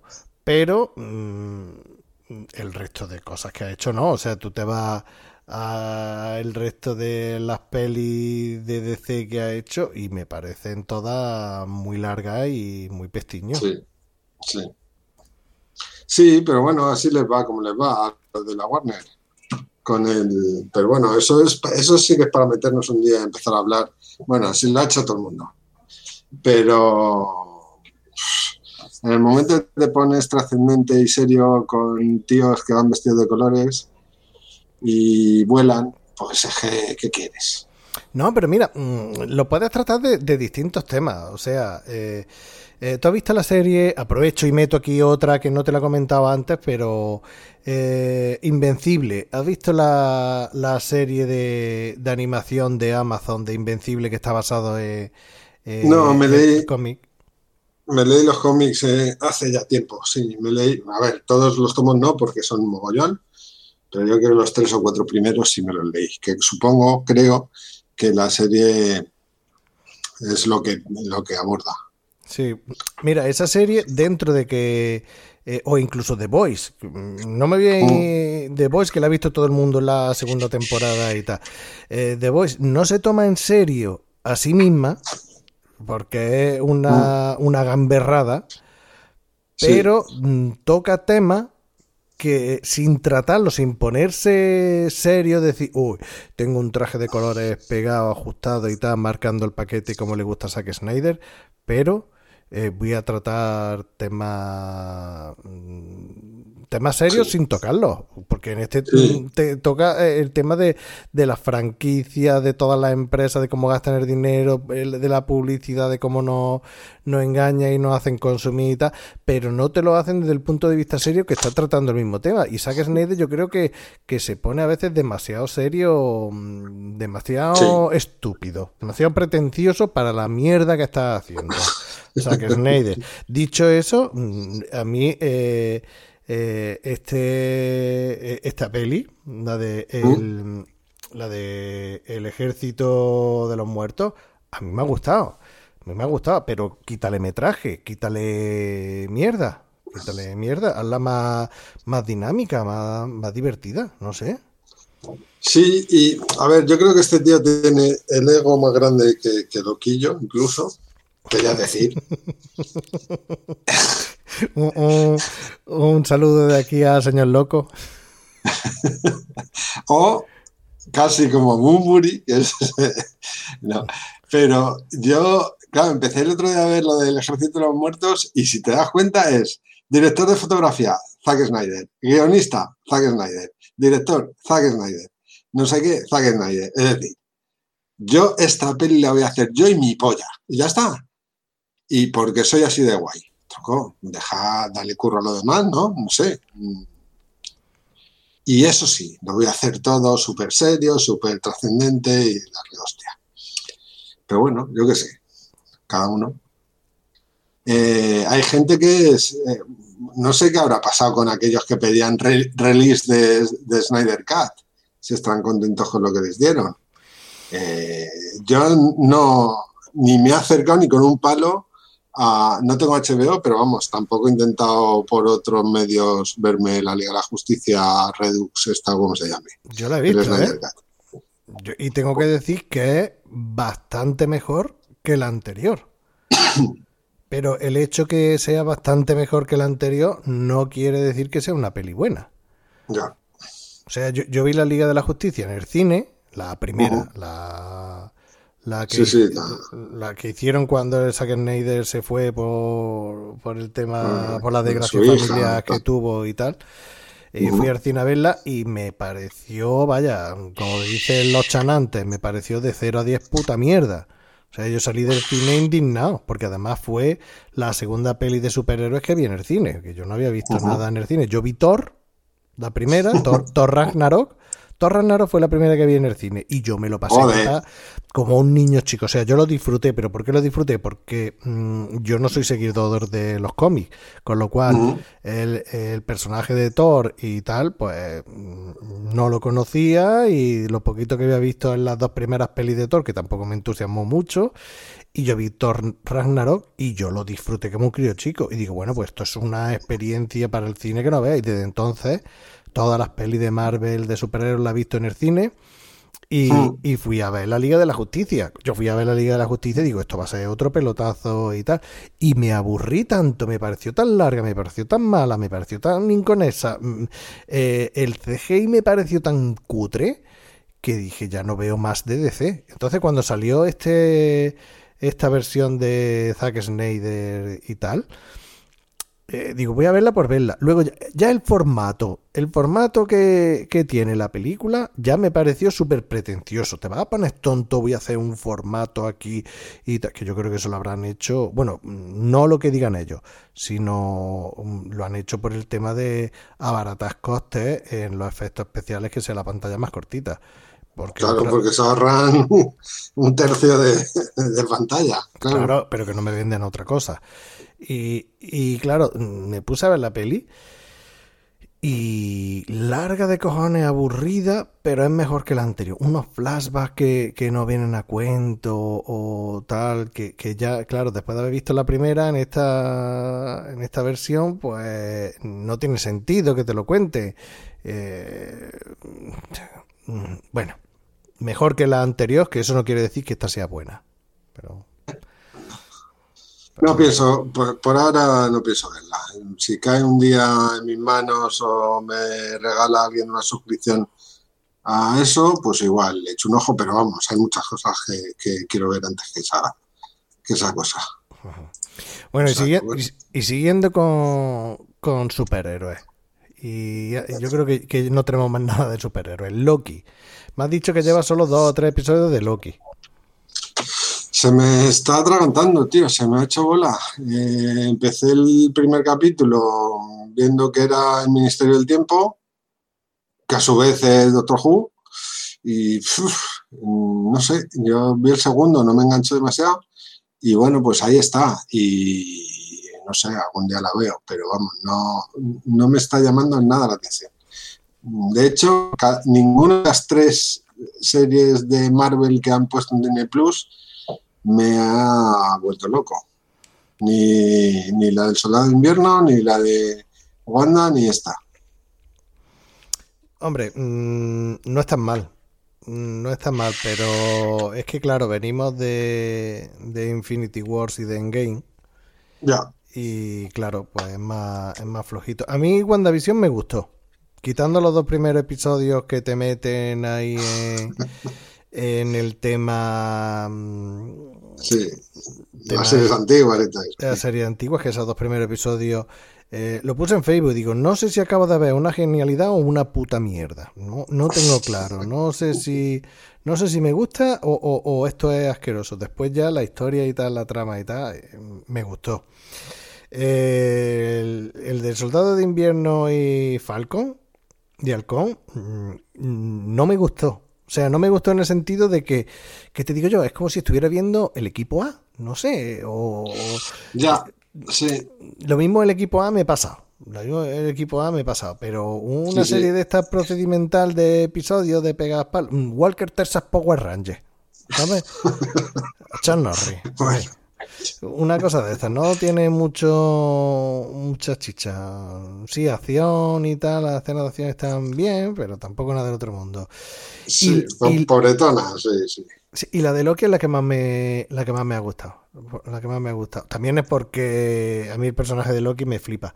Pero los dos primeros episodios me gustaron. El tercero, no sé si el tercero y el cuatro ya más flojito. Y los dos últimos sí, sí me han gustado. Además que, sin hacer spoiler, abre un abanico al multiverso y a lo que vamos a ver en el UCM que puede quedar mm, muy guapo porque ya. te está, ya viene ahí la, la, la o sea, mm, si Infinity War era la, guerra del infinito, la gema, eh, era lo que se ha estado preparando, cociendo durante todas las pelis Marvel hasta el evento de Endgame. Ahora se está poniendo las semillitas para el siguiente gran evento que, que tiene pinta, tiene pinta de que van a ser las Secret Wars. O sea que... Bueno, no sé, hay un Doctor Extraño por ahí que es Doctor Extraño y no sé qué del multiverso. Eh, creo que el Spider-Man que viene trae a los tres Spider-Man últimos porque se traen a, pues eso, al Andrew Garfield y al otro pavo, al, ¿cómo se llama ahí? que no me acuerdo ahora cómo se llama tema guay, sí. Ah. Y creo que he visto por ahí un cartel con tres Spiderman. Y, son, fotomontajes, no hay nada confirmado. No hay nada confirmado. Ah, Lo único confirmado que hay es el Doctor Octopus, que, es el de el de Toby Maguire, que va a ser que ese sí va a salir. es el... pero porque se le ha ido la boca al actor, lo demás no hay nada no hay nada confirmado. Pero bueno, vale, vale, vale. parece ser que, pues eso. que va a ser el gran evento, que todas las. Va a ser, sí, líos de multiverso para arriba y para abajo. Bien, vale, puede ser. Quiero decir, ya. Y sí, bueno, y, igual recuperan personajes. Se hablaba de que Tony Stark puede que aparezca por ahí, que vete a saber si es un multiverso al que van un minuto o lo traen de vuelta, o la viuda negra, o lo que sea. Eh, bueno. Eh, A ver, mm. te digo, sin spoilers, el, eh, la escena post créditos de, de la viuda negra no va por ahí, está más ligada con el tema de lo que vimos en Soldado de Invierno y Falcon, como una especie de Vengadores Oscuros, ¿sabes? La, Está el, ¿sabes? Como alguien intentando contratar un, equipo alternativo de, Vengadores. Que eso también, eh, en los cómics ha habido sus líneas argumentales, pues eso, de, grupos de supervillanos alternativos a, los Vengadores. O sea que vete tú a saber, a ver, todo tiene pinta de ser multiverso, cosas de Wanda, cosas del Doctor Extraño, y, bueno, con esto de Loki, pues con más razón. Pero bueno, a ver por dónde tiran. Bueno, y ahora otra recomendación, mm, pero voy a cambiar de, de género. Bueno, de género. de género, bueno. En vez de, pasamos de la serie de las películas a, a novela gráfica. Y es que este año, para mi cumpleaños, me, me regalaron un libro y dio la coincidencia de que ese libro me lo habían regalado tres días antes. me regalaron dos veces el mismo libro, que fue eh, El Icabo de J.K. Rowling, que no tiene nada que ver con, Harry Potter, es otro universo y otra historia distinta. Eh, además, el libro está, está muy bien. Y claro, fui a cambiarlo, fui a la librería y digo, voy a pillar una novela gráfica. Y vi que estaba la novela gráfica de American Gods. Entonces yo no miré nada y, y digo, mira, me la llevo. ¿Qué es lo que pasó? Que me llevé el volumen 2 de 3. Ah, muy bien. Claro. Me tuve, que pedir el volumen 1 y cuando estuve buscando el volumen 1 para pedirlo, me di cuenta que estaba el volumen 1 a la venta, el volumen 2, que era el que yo había cambiado, y que el volumen 3 no había salido aún. Y dije, ah, mira, muy bien, me he comprado, ¿qué, qué, vista tengo? Que me compro una novela gráfica que no puedo empezar a leer, o si empiezo a leer no la voy a terminar. Total, que lo dejé así olvidado y a principios de julio salió el volumen 3 de American Gods, el volumen 3 y final, de porque al parecer es una recopilación de grapas. ¿Vale? Es, novela gráfica, pero son tres tomos de, de la grapa. Y me, me lo pillé en preventa y cuando, o sea, vaya, eh, me bajé a, la piscina el primer día, el lunes me leí el volumen 1, el martes me leí el volumen 2 y pedí en preventa el volumen 3 que me llegó el miércoles y el mismo miércoles me, leí el volumen 3 de la novela gráfica de American Gods. Estamos hablando de, de una novela gráfica basada en, en el libro de Neil Gaiman que también está la serie en Amazon Prime, que por cierto, la serie a mí me moló mucho, me moló mucho. La que más me gustó fue la primera temporada, porque estaba ahí eh, Brian Fuller a tope de productor ejecutivo de Showrunner. Y, y ya ves tú, eh, Fuller, que vamos a hablar de Fuller, que cogió eh, la serie de Aníbal y hizo una auténtica maravilla. Por lo menos a mí la serie de Aníbal es una de las que eh, así reciente de las que más me, gusta, pese a como empezó la primera temporada con episodios procedimentales, pero después el giro que le dio me pareció maravilloso, con ese Matt Mikkelsen haciendo de, de Aníbal Lester, me pareció una maravilla, y ese ambiente onírico que le daba. Y, la estética, o sea, todo lo que es visual me parecía una puta pasada la serie pues en la primera temporada de American Gods hizo lo mismo. Yo luego ya la siguiente creo que salió de la una vez terminada la primera temporada, creo que salió para hacer Star Trek Discovery. Y, la segunda temporada flojeó un poquito. La tercera temporada de American Gods eh, eh, ha recuperado un poquito el pulso y está mejor. Y queda eh, la cuarta temporada. Y la novela gráfica, ya os digo que es súper recomendable. Mm, entra facilísimo, es una pasada, los dibujos están muy bien, eh, molan un montón. Y, y mm, yo digo, mm, recomendable 100%. A mí me, han encantado los, tres tomos. Pues ni la novela gráfica ni la serie, quiero decir. Ni la novela eh, seca tampoco, ¿no? Tampoco. Eh, la serie, yo creo que me vi casi entera la última, la primera temporada. Eh, hubo un momento que había una fiesta que, había como tres Jesucristos y yo ya dije, mira, yo ya, hasta aquí hemos llegado. O sea, quiero decir, no, no, entendía muy bien de qué iba todo aquello. No Salía un que... ¿eh? Que no me suena eso de los tres Jesucristos. Sí, pues está como Jesucristo latino, el de los blancos, y sí, en una fiesta que van al final de la primera temporada. Una, bueno. Y sale un Menda que se parece a Sergio Ramos, como le tengo mucha manía a Sergio Ramos. Pues, ah, vale. ¿A eh, también? El Leprechaun. Sí, el Leprechaun es igual que Sergio Ramos. Y no sé, no, no terminaba de entender muy bien de qué iba el asunto. Y, ya te digo, terminando, no sé si la llegué a terminar o me quedé en el penúltimo capítulo o algo así. Y no la he retomado, porque no,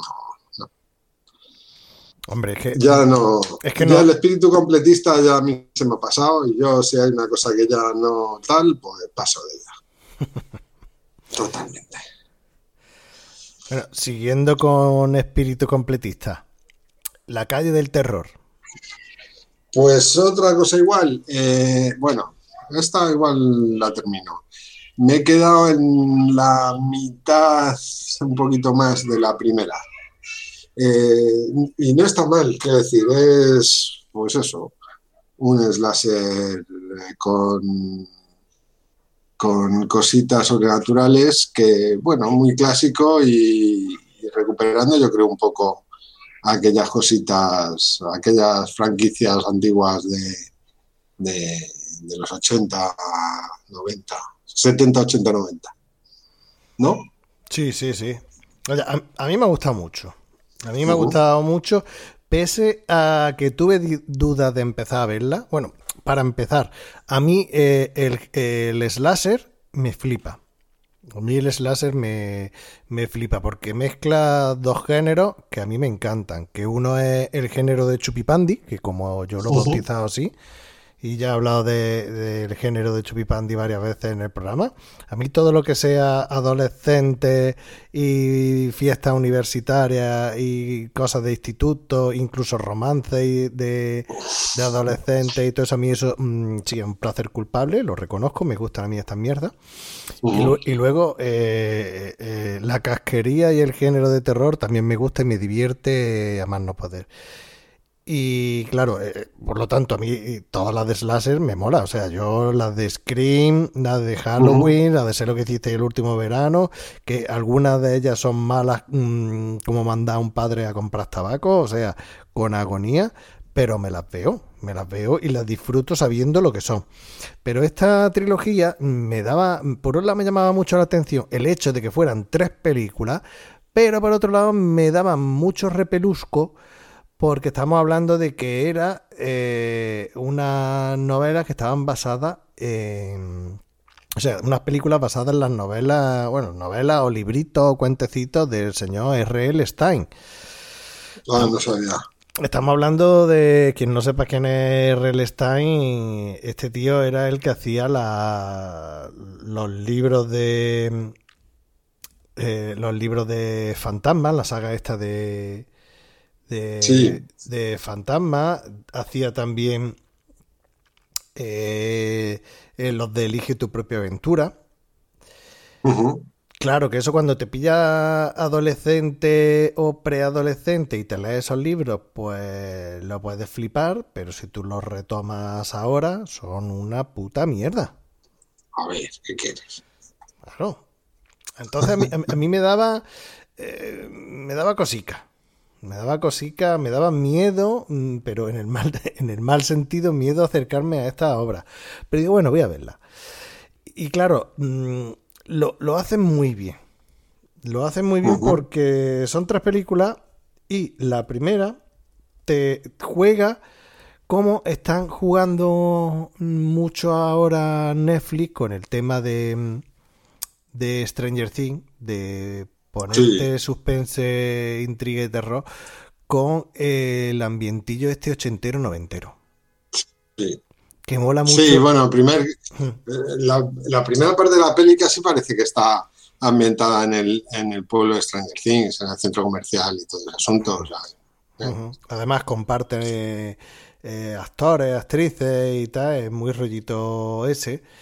Y, claro, eh, mm, hem- hemos dejado los 80, que ahora todo era un remember de los 80, hacer un remember de los 90 y que está, está muy chulo, muy entretenido y tal. Y claro, te mete ahí un, un slasher entre que no sabes si es paranormal, que si es un- una persona disfrazada que mata y tal. Luego ya sí se ve que es algo paranormal. La primera parte está muy bien. La primera parte ambientada en el 94 es, eh, está súper bien. ¿Qué es lo que ocurre? Que luego en la segunda parte, que para mí es la mejor de las tres, pero con mucha diferencia, te lo ambientan, te siguen contando la historia, o sea, no son tres historias distintas, es una misma historia, pero te tienen que hacer flashback y flash forward y bueno, flash forward no, se va y se eh, se va al pasado y al presente y tal. Te hacen la segunda parte, que es también La calle del terror parte 2, pero esta está ambientada en 1978 y en un campamento de verano. Y entonces tú estás viendo eh, un viernes 13. Viernes 13. Pero mm, con mucho cariño y muy bien hecho. Además, las escenas gore son muy gore y están muy bien hechas. O sea que para mí es la mejor de las tres con mucha diferencia. Y luego la tercera, que, que es en 1666. Eh, bueno, en Ujú. 1666, pero también es en la actualidad, que bueno, en, esa actualidad que sería 1994. Eh, está bien, pero para mí es la más flojita de las tres. Te soluciona, mm, o sea, te, te lo cierra todo. No hay excesivo agujero de guion. Está bien, pero para mí es la más, la más flojita. Y por lo que dicen, tienen pensado seguir haciendo eh, más productos dentro de, este universo. La verdad que para, mí, dentro de estas tres películas, o sea, eh, eh, como conjunto, mm, súper recomendable, súper recomendable si te gusta el género. O sea, no va, a no va a ser el mejor slasher, la mejor saga de la historia de esto. No, no, pero son mm, productos fresquitos. no va a haber nada que no hayas visto antes, pero está muy bien hecho y muy entretenido y, es recomendable. Vale, sí, lo tengo ahí y seguramente de salida algún día de estos. ¿Qué más cositas? Mira, yo he visto una peli que está en el Amazon Prime que se llama I Care a Lot. Eh, la Rosamunde, ¿cómo es? Rosamund, esta actriz. Rosamund Pike. Eso es. La de la peli de David Fincher de. la de Perdida o Secuestrada. Es que esa es Perdida. La, de Perdida. Sí. Ah. Vale, pues. Hace un poco el mismo papel que en Perdida. ¿De, eh, hija puta? Sí, sí, sí, sí. sí. Eh, tú fíjate la premisa. Esta es una tía que tiene una empresa que cuida de personas mayores que Mm, a las que les incapacita la familia, ¿vale? Es una persona mayor que la familia, o, a lo mejor no tiene familia, ¿no?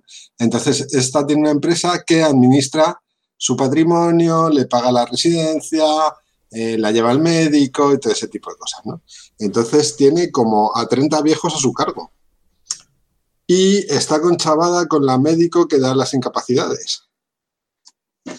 Entonces, eh, lo hacen habitualmente, eh, cogen a una mujer con recursos, la incapacitan, la meten en una residencia de ancianos y ella se queda con la pasta y se reparte con la médico, ¿no? Con tan mala suerte que van a por la madre de un mafioso ruso hijo de puta a van no poder.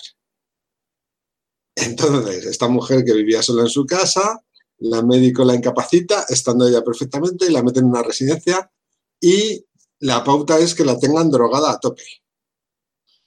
Total, que el hijo, que va a verla, que el hijo no es más ni menos que el Peter Dingley, el, el de Juego de Tronos. El enano. Sí. Eh, un día va a buscarla y no la encuentra. ¿Y dónde está mi madre? ¿Dónde está mi madre? Pues nada, se entera de toda la movida y lo que hace es ir a por la Rosamunde esta. Y la Rosamunde, lejos de, asustarse, de tratar con mafiosos hijos de puta, le echa huevos y le planta cara. Y entonces es una guerra entre dos hijos de puta, porque está la Rosamunde Pike y el otro, el Peter, haciéndose putadas el uno al otro, crueles a tope, la vieja metida en la residencia, eh, y no sé, me parece una peli muy interesante. Eh, críticas. Entonces, eh, eh, no es drama, es comedia, ¿no? Sí, tragicomedia. Como diría Luigi, drama esperanzador no es, ¿verdad? no es. No, tira más a, a, comedia que a drama, pero pasan cosas muy chungas. Eh, y bueno, para echar el rato está muy bien. Y me mola mucho cómo están los dos. Ella hace hija de puta, pero brutal. Y bueno, pues el Peter Dinley, pues ya sabemos también cuando se pone chungo, pues que es bastante chungo. Con lo cual, bien. Recomendable para verla así un día que no tenga nada que hacer, eh, está muy bien. De, de Amazon Prime, de Amazon Prime también otra serie que está en versión original, subtitulada, no, no está el doblaje. Es una serie mm, raruna. Sí. Raruna es una serie. Se llama mm, Den. Ellos. Den. Sí. Eh, me dijiste que, viste, que has visto el primer episodio, ¿no?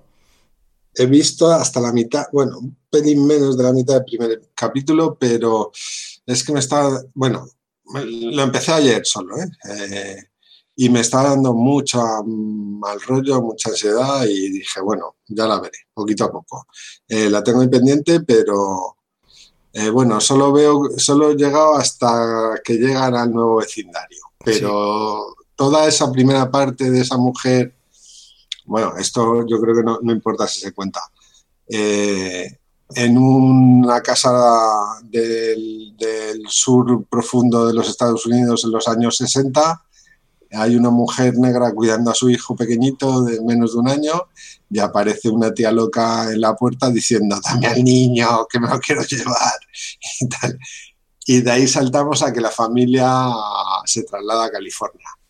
Ah. Eh, y hasta ahí he visto, no he visto nada más. Y bueno, claro, se, mudan a un barrio residencial típico de estos de los 60, de las mujeres con las faldas voluminosas, que se dan pasteles de bienvenida las unas a las otras, eh, blancas inmaculadas, y aparece ahí una familia negra a la que ya empiezan a mirarle mal desde que se bajan del coche. Ya hasta ahí he llegado. Es que tú lo has definido muy bien, lo has definido muy bien porque has dicho que te da mucha ansiedad, mucho agobio y tal, y ese es el resumen de la serie. Porque la serie mm, trata trata dos temas principales. Eh, como hizo la, la película, ¿cómo se llamaba? La de eh, Sácame de aquí. Eh, no sé, esta, esta que, No recuerdo el nombre. Que era, déjame salir. Déjame salir. Esa. sigue ese mismo rollo de déjame salir. Porque por un lado está el tema paranormal, el tema de los espíritus y tal. Eh, que sufre la familia esta al mudarse a la casa nueva. Pero por otro lado, el tema principal de terror que, que tú padeces cuando ves la película es el tema de, del racismo y lo que hacen las personas, eh, lo que pueden llegar a hacer las personas eh, por el tema este por ser racista. O sea, te da más miedo y te da más ansiedad y más agobio el acoso que recibe esta familia de color eh, respecto o que reciben por los vecinos que el hecho de los espíritus y las cosas paranormales que, que suceden y, y la verdad es que es muy muy muy mal rollera esta serie no es para dársela en un atracón ni mucho menos. No creo que nadie sea capaz de verse todos los episodios de tirón. Yo empecé a verla y me vi un episodio y dije, uff, mm, despacito.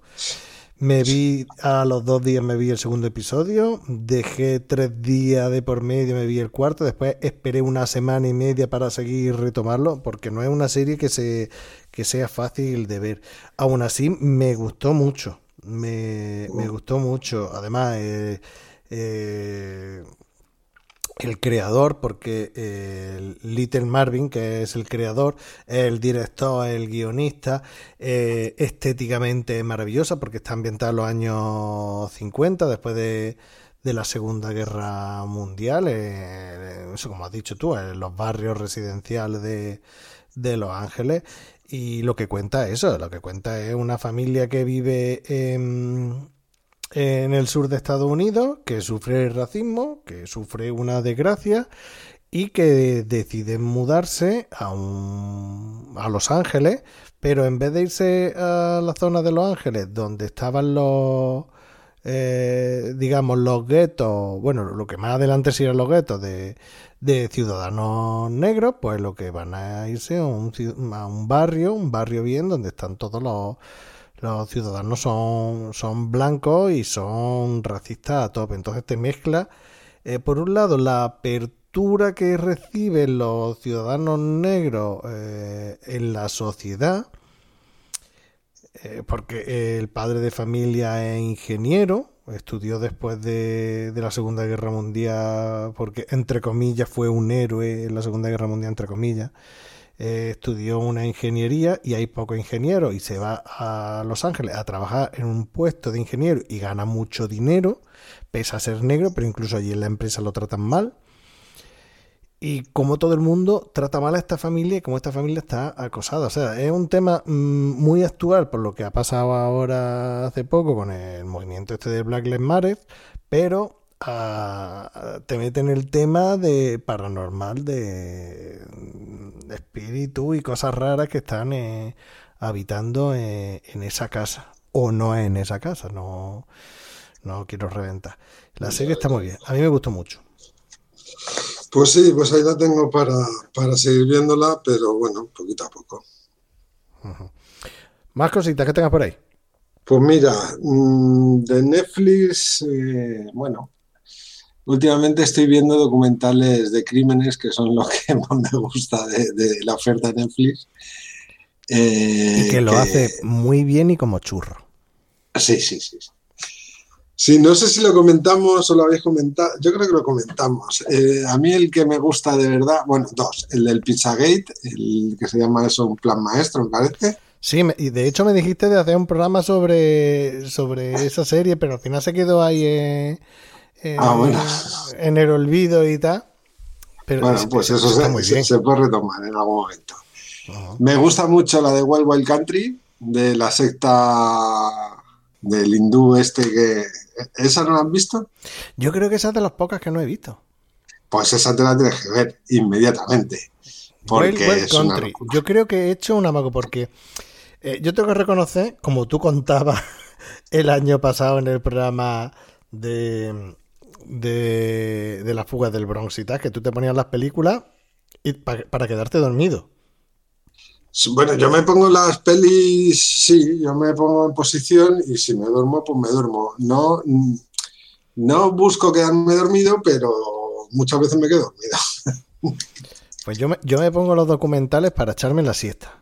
¿Qué es lo que ocurre? Que si el documental es demasiado bizarro, demasiado mm, gore o, macabro, o que es muy bueno, pues evidentemente no me quedo dormido y tengo que poner otra cosa que sea mierdesca para quedarme dormido y ese lo veo yo en mi prime time en particular. Y y este de Wild Wild Country mm, creo que me lo he puesto, pero que he quedado dormido, me he quedado dormido y que no, no he seguido. Esta es la del gurú este raro. Esa, esa es, esa es, esa es, pero eso es, eso es maravilloso. La de esa secta. Una fantasía, ¿no? Pero vamos, una fantasía porque es una secta basada en la libertad individual, sexual y de todo tipo y el capitalismo, todo junto el gurú de estos es espiritual, pero tiene 32 Rolls Royce. No sé si son 32 o 40, pero por ahí. Ah, mira, casa muy bien lo que es la espiritualidad y el, y ¿no? Eso es. Y bueno, pues a ver, para que no haya visto, este documental es muy, es muy antiguo y seguro que muchos lo, habéis visto. Pero bueno, es un, un gurú hindú que ha hecho un montón de libros sobre meditación y yoga. De hecho, mi madre tiene libros de ese hombre y mucha gente que se haya interesado alguna vez por el yoga muy probablemente tenga libros de ese hombre. Eh, bueno, tienen tal éxito en, la India, eh, acude tanta gente y tanta gente occidental a verle, que deciden, no sé si porque tiene problemas, lo había hace mucho y no me acuerdo, deciden mudarse a Estados Unidos y directamente comprar terreno en un pueblo. Con lo cual, en un pueblo de estos de zoquetes, de rednecks, de los de la escopeta, les aparecen de la noche a la mañana mm, mil personas que se establecen allí. Y bueno, pues empiezan a pasar cosas. Mm, claro, la ley de Estados Unidos dice que si tú tienes una población en un pueblo de no sé cuántos mil, a eso les tienes que dejar votar y eh, incluso se hacen con, la oficina del sheriff. y es muy curioso porque ellos tienen que ir vestidos de rosa. Entonces hacen que los oficiales de la ciudad lleven un traje de sheriff americano, de estos típicos, rosa. y entonces ven fotos de la época de curso de formación a sheriffs, y donde se hace la foto de grupo y se ven pues los de Milwaukee, los de no sé dónde, cada uno pues de marrón, de azul, de no sé qué, y estos de rosa. Y bueno, pasan cosas muy locas que no te las puedes creer. Y otro que me gusta mucho es el de A los gatos ni tocarlos. Ah, que se, eso, es, eso es gloria bendita. Sí, ese es el precursor, ese lo dije yo en, eh, en, un programa aquí, que ese es el precursor de Tiger King. Sí, Sí, sí, bueno, Tiger King, evidentemente, que es una maravilla también, porque es que esto no te lo crees. Y bueno, últimamente han sacado, yo creo que ha sido esta semana o la semana pasada, un par de ellos, de, de uno ya he visto los seis capítulos que hay, que son la de robos magistrales. Yo de ese Eh, he visto solo los dos primeros episodios, que es una historia completa. Vale, pues son tres historias divididas en dos capítulos cada uno. Pero Eh, el- la el prim- primero y el inicio del segundo. Bueno, pues el segundo es una locura, Más que el primero. más que, mucho más que primero. Ah, El primero es que me pareció. Bueno, el, el primero va de, de un atraco a un furgón de, de un casino como el de Las. Vegas. Pasó- lo, lo mismo que pasó en el de Oni, que se dieron cuenta que la seguridad en un furgón blindado del casino era una puta mierda y, y decidió la, la que llevaba el camión eh, no esperar a los compañeros y marcharse con un, con un camión blindado lleno de pasta hasta los, hasta los bordes. Y luego pasan más cosas. Bueno, pues el segundo es muy parecido, eh, pero todo te das cuenta de que zoquetes hay en todos los, en todos los sitios.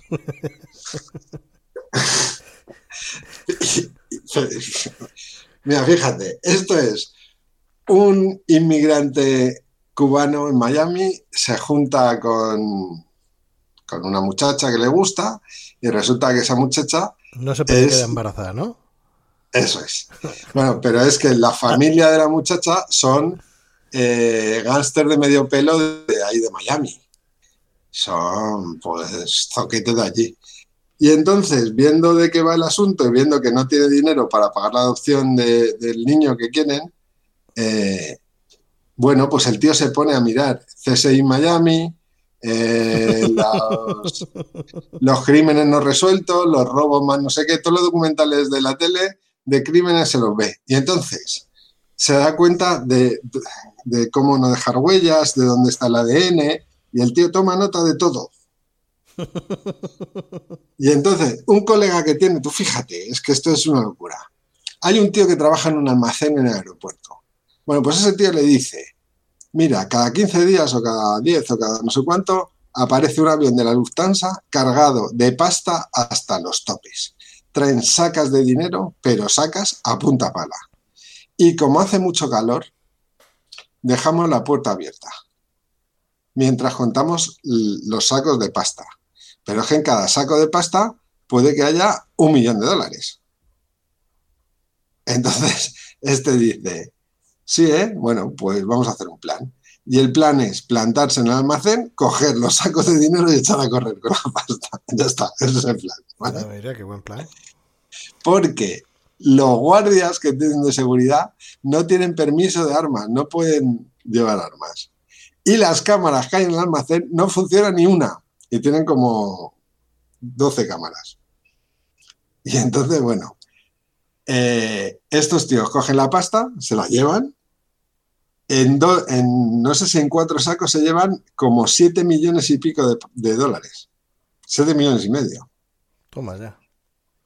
Y entonces deciden guardar la pasta y no gastar nada porque, bueno, pues se sabe que en el momento que cuatro matados empiezan a comprarse coches nuevos, pues son los sospechosos, ¿no? Bueno, pues todos cumplen con el asunto, menos el cuñado de este, que es un- que, pues, el típico zumbao que entra en los bares de putas tirando el dinero, se compra dos relojes y lleva los dos relojes al mismo tiempo, bueno, pues eso. Y entonces deciden En plan de. eh, no, no, no llaméis mucho la atención, ¿no? pues eso. Bueno, pues como está dando tanto la nota, deciden secuestrarle,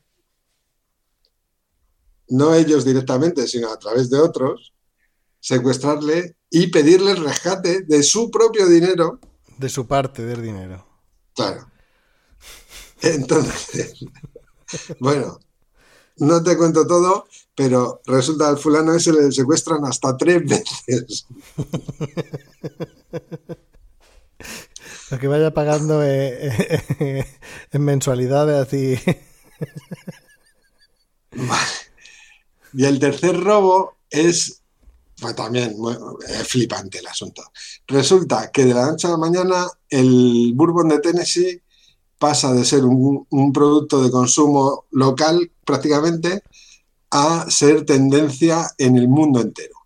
porque un par de cocineros hablan de él en Twitter, porque dos o tres tíos lo sacan las botellas en el Instagram, porque va el Papa a Kentucky y le regalan una botella de eso, porque no sé quién dice que un multimillonario que eh, hay que invertir en el bourbon. Bueno, pues de, repente botellas de, whisky envejecido, de bourbon envejecido de 12 años, eh, pasan de costar 100 dólares a 4.000 dólares la botella. ¿Vale? Entonces, los pavos que trabajan en esa fábrica de Kentucky dice que de toda la puta vida ellos han llevado botellas a su puta casa eh, metidas en la chaqueta, pues ya no se llevan una botella, se llevan cajas y cajas y cajas y cajas. Hasta que, bueno, pues pasan más cosas. No te lo voy a contar, pero es bastante curioso. Y esos son los tres. Y ahora, eh, hay, ayer y hoy me... Hay otros ¿Eh? tres, hay otros tres que no sé si lo habrás visto, que lo han estrenado este verano mm, casi de seguido. Porque ya te digo, ¿Ah, yo, soy súper fan de los documentales estos de crímenes, todos, todos. O sea, los de HBO también. Y, pero los de Netflix es que, es que me flipan. Y estrenaron el de. que era documental, pero era película, no era serie. Que era eh, el caso de, de Rocío Baninkoff, que te lo, ah, que te lo explicaba. Sí. Eh, bueno, te lo explicaba. O sea, yo al vivir aquí en la Costa del Sol y a la chavala que a Rocío, que yo estaba en aquella época en, la universidad, pues digamos que entre comillas me tocaba cerca porque era casi casi de mi, de mi edad y y recuerdo el, el miedo que, que, causó aquí en, la provincia de Málaga y además que fue aquí en, Fuengirola, en la Cala de Mijas creo que era, eh, pues el tema todo este de de Rocío Baninko, pues digamos que eh, yo lo tengo, lo tenía fresquito, o sea que cuando vi el documental mm, fue como juntar todas las piezas, pero yo ya sabía qué es lo que había pasado y, tal. Pero después hay dos en serie, que a cuál de los dos es mejor. Me gusta más el brasileño que el otro. Uno es eh, que, es el de Sofía, un asesinato en el en el oeste de, de, Irlanda. Creo que era en el. Bueno, pone. Eh, sí. Sí, sí, ¿Se lo has visto? Sí, sí, sí, sí. En West Cork. ¿Ese de, qué te pareció? Bueno, ni fu ni fa. Bueno, a ver. Eh, me llamó mucho una cosa, la atención una cosa, mm, que se puede juzgar a una persona, in, ¿cómo es? In absent, vamos, que no está allí. Sí, que lo, que lo jugaron en Francia por un asesinato en Irlanda cuando no tenían eh, jurisdicción, ni, ni nada, ni... Vale. Sí, bueno, eso tiene un término en latín que es como in absentia o algo así, en ausentia, creo, que es que no está allí.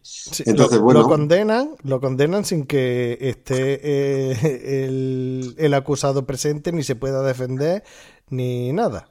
Ni, ni, le cae ninguna pena ni nada. Pues ya está. Y sin más. Pero vamos, es muy flipante el asunto. Y luego el otro brasileño me parece que he visto pues como el de, Elise Masunaga. A mí ese me parece brutal, a mí ese me encantó. este era un tío que creaba sucesos para luego informar sobre ellos. No, este? no, no, no, no, no, el que tú ah. dices, el que tú dices es otro. Eh, eh, ahora, ahora busco el nombre que no me acuerdo, creo que es, eh, no sé, ahora te lo busco el nombre, te digo cuál es. No, pero el de Elise Masunaga es una, una mujer que, el marido desaparece y aparece poco a poco descuartizado en distintas partes y acusan a la mujer de, de haberlo matado. Pero te meten por ahí tramas de, de que, claro, el, el, marido era un japonés que se había ido, o la familia del marido eran japoneses que se habían ido a Brasil, habían montado ahí eh, un imperio era millonario y había rollo ahí con la empresa. Era el heredero de la multinacional. y, Y claro, desaparece, aparece descuartizado, coge a la mujer, la acusan. Eh, la mujer reconoce que ha descuartizado al marido, pero claro, ya no se sabe si es, por un lado dicen que es que es por tema de mafia, porque iba a haber un, un arreglo con la empresa y tal, una fusión, una venta o algo. Eh, ella que viene de la prostitución que no se sabía. Eh, un rollo muy sórdido. Un rollo muy sórdido, pero que, que, está, que está bien. Y el otro que tú decías creo que era el de la muerte vende. Que ese sí que me parece una puta fantasía de documental. Ese eh, me parece gloria bendita. Gloria bendita, como tú dices. Ese es de los mejores que, yo he visto en, Netflix. Que era el tío que tenía el programa de televisión, que seguía... Que, mira, me recuerda una película que he visto hace poco, por segunda vez, que es la de Nightcrawler. Ah, sí, sí, sí. bueno, que es otro película.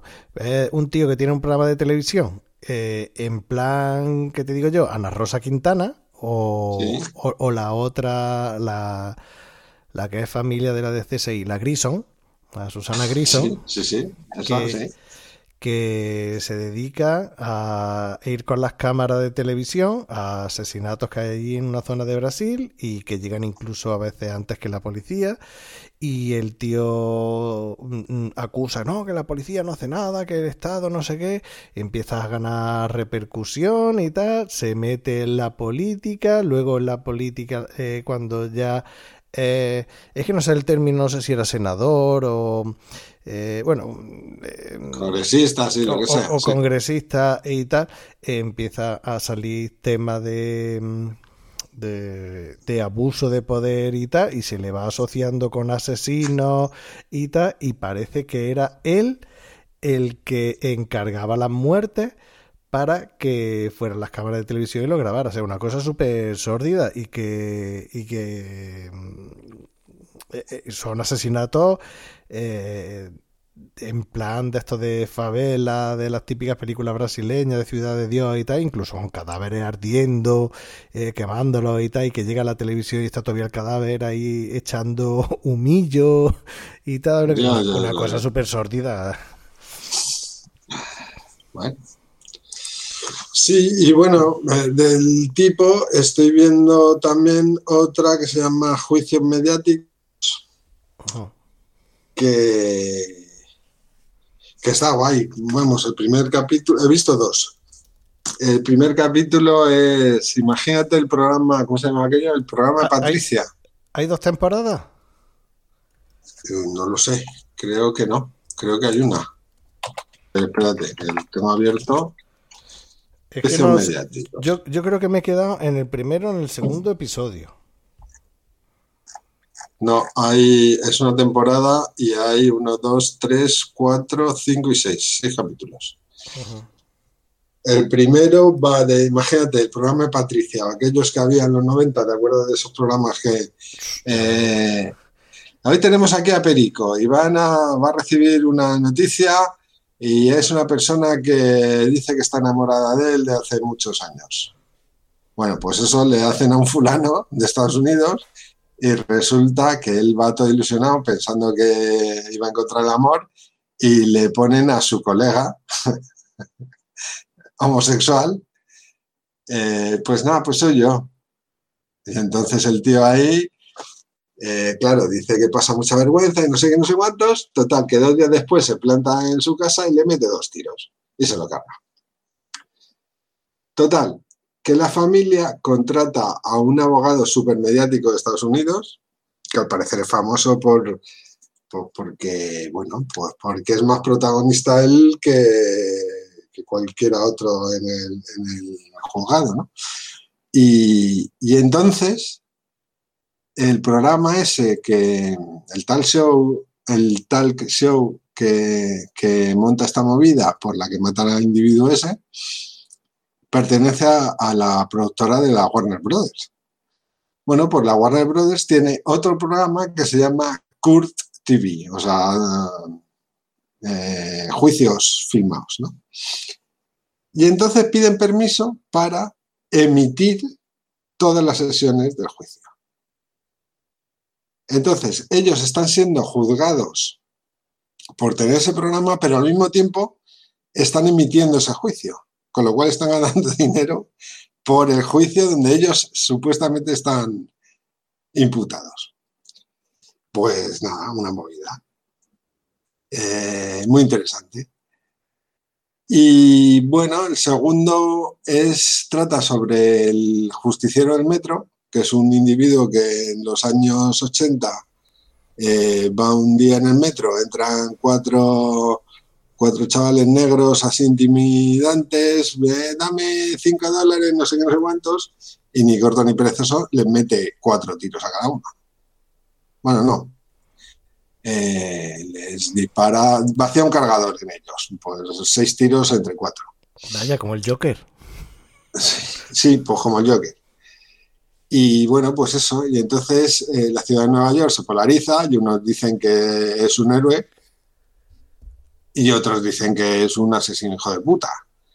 Y lo que, lo que pasa le sorprenderá, como en las páginas están Pues Josh Clooney es el productor de, esta serie documental. Sí, sí, sí. Y, es muy curioso porque como, claro, se llama juicios mediáticos, pues está toda la filmación de los juicios, de las declaraciones que daban ellos en la tele, de las entrevistas a las víctimas, de todo. Eh, en este programa ese de Patricia, el diario de Patricia se llama. Eh, se ve el programa original, eh, se llevan a la presentadora, se llevan a los guionistas, bueno, pues y hablan de, claro que esos programas consistían en humillar a la gente y ver qué reacciones tenían. En, aquel tiempo tenían hasta guardia de seguridad porque, claro, la gente se de hostias allí, bueno, se lo hemos visto eh, en los zappings que ponían por aquí y todo eso. Yo me he quedado en el primero, yo vi el primero, pero ya te digo, esta es de las series que me las ponía para echar la siesta y me quedaba dormido. Pero el, primero, el pues primero sí lo, sí lo he visto. Pero claro, ah, eh, también me, pasó con el de eh, Misterio sin resolver. Que, ah, que, cuando salió Misterio sin resolver me iba a volver loco. Y en plan, qué, qué maravilla. Me acuerdo de cuando yo era un chinorri y estaba en el cole y, no me podía ver los, programas porque lo echaban a, la hora de comer, al mediodía, una cosa así, Misterio sin resolver. Y no los podía ver porque tenía que volver. Ya ves tú, en aquellos tiempos que tenía por la mañana cole, iba a tu casa y comía y luego te iba a echar otra horita y media al cole. Y no podía terminar de verlo. Y cuando lo. yo no veía nada porque yo comía en el, comedor del cole, con lo cual todas esas cosas que veíais vosotros yo no, las veía. Y venía la. hemos visto no sé qué, tal y cual. Y decía, hijos de puta, no me lo contéis. Pues yo no, no, no podía verlos enteros los, los, episodios, pero me encantaba. Y cuando vi que habían hecho otra nueva versión en Netflix, digo, voy a verlo del tirón. Y, y claro, me quedaba dormido, pero quería verlo. Entonces no me lo volví a poner y se quedó ahí en, el olvido. También esto es uno de esos productos que tú tienes un mejor recuerdo de lo que realmente era. No, pues, pues está bien. Yo vi un par de ellos también. Bueno, también me pasa un poco como a ti, que los ves y dices, ah, sí, qué curioso, qué guay, pero luego tampoco he seguido. Pero mm, el par de ellos que vi no me disgustó del todo. Mm. Bueno, de este palo es el de el de la muchacha que aparece en el tanque del agua. ¿no? Habrás visto ese, ¿no? Sí, sí, sí. Ese, ese otra fantasía. ese otra fantasía. Ese eh, que, era, era canadiense la muchacha, ¿no? No recuerdo cómo se llamaba. Era de un hotel. Hotel. Sí, sí. El hotel ese, que el hotel era la re hostia. ¿Cómo se llama ese documental? Espérate, hotel. Sí, era en California también. Hotel Cecil se llama, sí. Eh, el documental se llama Escena de crimen, desaparición en el Hotel Sisi. Y sí, muy curioso, muy curioso ese documental. Y las teorías locas de... De, que está... de, que está poseída, que hay un fantasma. Sí, no, pero voy más allá. Ella se llama Elisa no sé cuántos. Y claro, Elisa es el nombre. Eso es. Y entonces resulta que no sé qué información aparece en el periódico, relacionada con los test ELISA. Eh, los ELISA son como las pruebas de, COVID, las pruebas de, de, esas que te echas una gotita de sangre y se pone, te desmarca las rayitas y eso si no. A eso se le llama en laboratorio un test ELISA. Bueno, pues resulta que hay un test mm, que tiene el nombre igual que el de la muchacha, eh, Elisa Lan. Y, y claro, salió en el periódico no sé qué información referente a los test y claro, todo el mundo de la conspiración de Internet, sí, porque en el periódico ya decía que Elisa Lan no sé qué, no sé cuántos. Y luego la del cantante de death metal, ese mexicano pobrecillo, que le hace la vida imposible porque resulta que un día estaba en el hotel aquel seis meses antes de que desapareciese esa muchacha. Sí, sí. Eh, eh, es muy. es muy raro todo lo que, lo que te cuenta. Es muy raro todo lo que te cuenta. Me gustó también mucho el de, de Nightcrawler. Sí. El, documental de, de, Nightcrawler está muy, muy guapo. Y otro de, de un asesino en serie que había en el Reino Unido. Eh, no recuerdo. Sí, el del descuartizador de no sé dónde, ¿no? Sí, es que ya te digo, todos los documentales estos que salen, además yo, yo creo que, tienen que tener una alerta los de Netflix, porque eh, en el correo electrónico, en el apartado de, de spam, bueno, de spam, de, donde me vienen las cosas de Netflix comerciales y tal en Gmail, solo me llegan, eh, tenemos una recomendación para ti, y solo me llegan series documentales de, o sea, series y, películas documentales de, asesinatos y tal, no me, no me notifica ni Stranger Things ni cosas de estas, me, notifica nada más que, esto, el, el algoritmo, como tú dices, y que caen todas, o casi todas yo te digo que la de Wild Wild West, esa no cayó. La de Wild Wild Country no cayó porque no me llamaba la atención la temática. no, pues tienes que verlo, tienes que verlo porque, porque es que es como esa sensación como la de Tiger King que termina un capítulo y dices, hostia, esto no puede ser. Y el, siguiente es todavía más loco y el otro más loco aún. Y dices, estás contando, esto no es verdad. Y lo buscas en internet y dices, hostia, pues que sí que es verdad. Muy fuerte. Bueno, Abel, ¿alguna cosita más? Pues yo no tengo nada más. Yo tengo todavía aquí mucho, pero como no has visto nada, no has visto nada de, de lo que tengo aquí. Bueno, si has visto, vamos a despedir con lo último, que me parece una bizarrada y que es otro placer culpable, que yo he visto la primera temporada de la segunda y tú solo la primera. Y es una serie que vi, vi mm, gracias o... Sí, gracias o por culpa de, de Abraham y Torso, que, que, vaya, Abraham y Torso, podcaster que yo lo conocí desde la época de Cinema coincidí con él en una grabación en un programa de, de pelis con chicha, de que era como un spin-off de Cinema que lo llevaba él. Y, he hablado varias veces con él, incluso en el inicio de, cine de barra me puse en contacto con él para que me diera consejitos y tal. Y que es eh, podcaster de, que os digo yo, de la órbita de Endor, está en muchos programas, aunque últimamente no no participa, en la última temporada creo que no ha participado, pero que está en Destino a Raki, tiene su propio podcast con, su propio podcast con, con su hija, que se llama Cosas de hija y padre, que, que lo recomiendo, que está, está muy bien, sobre todo para escucharlo con los, si tenéis hijos y tal, eh, está súper bien.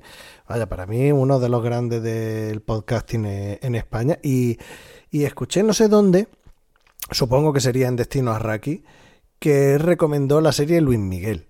O sea, a, mí, ah, a, mí Luis Miguel, ya de por sí el personaje me daba mucha grima porque no es un, cantante, un artista que me llame la atención.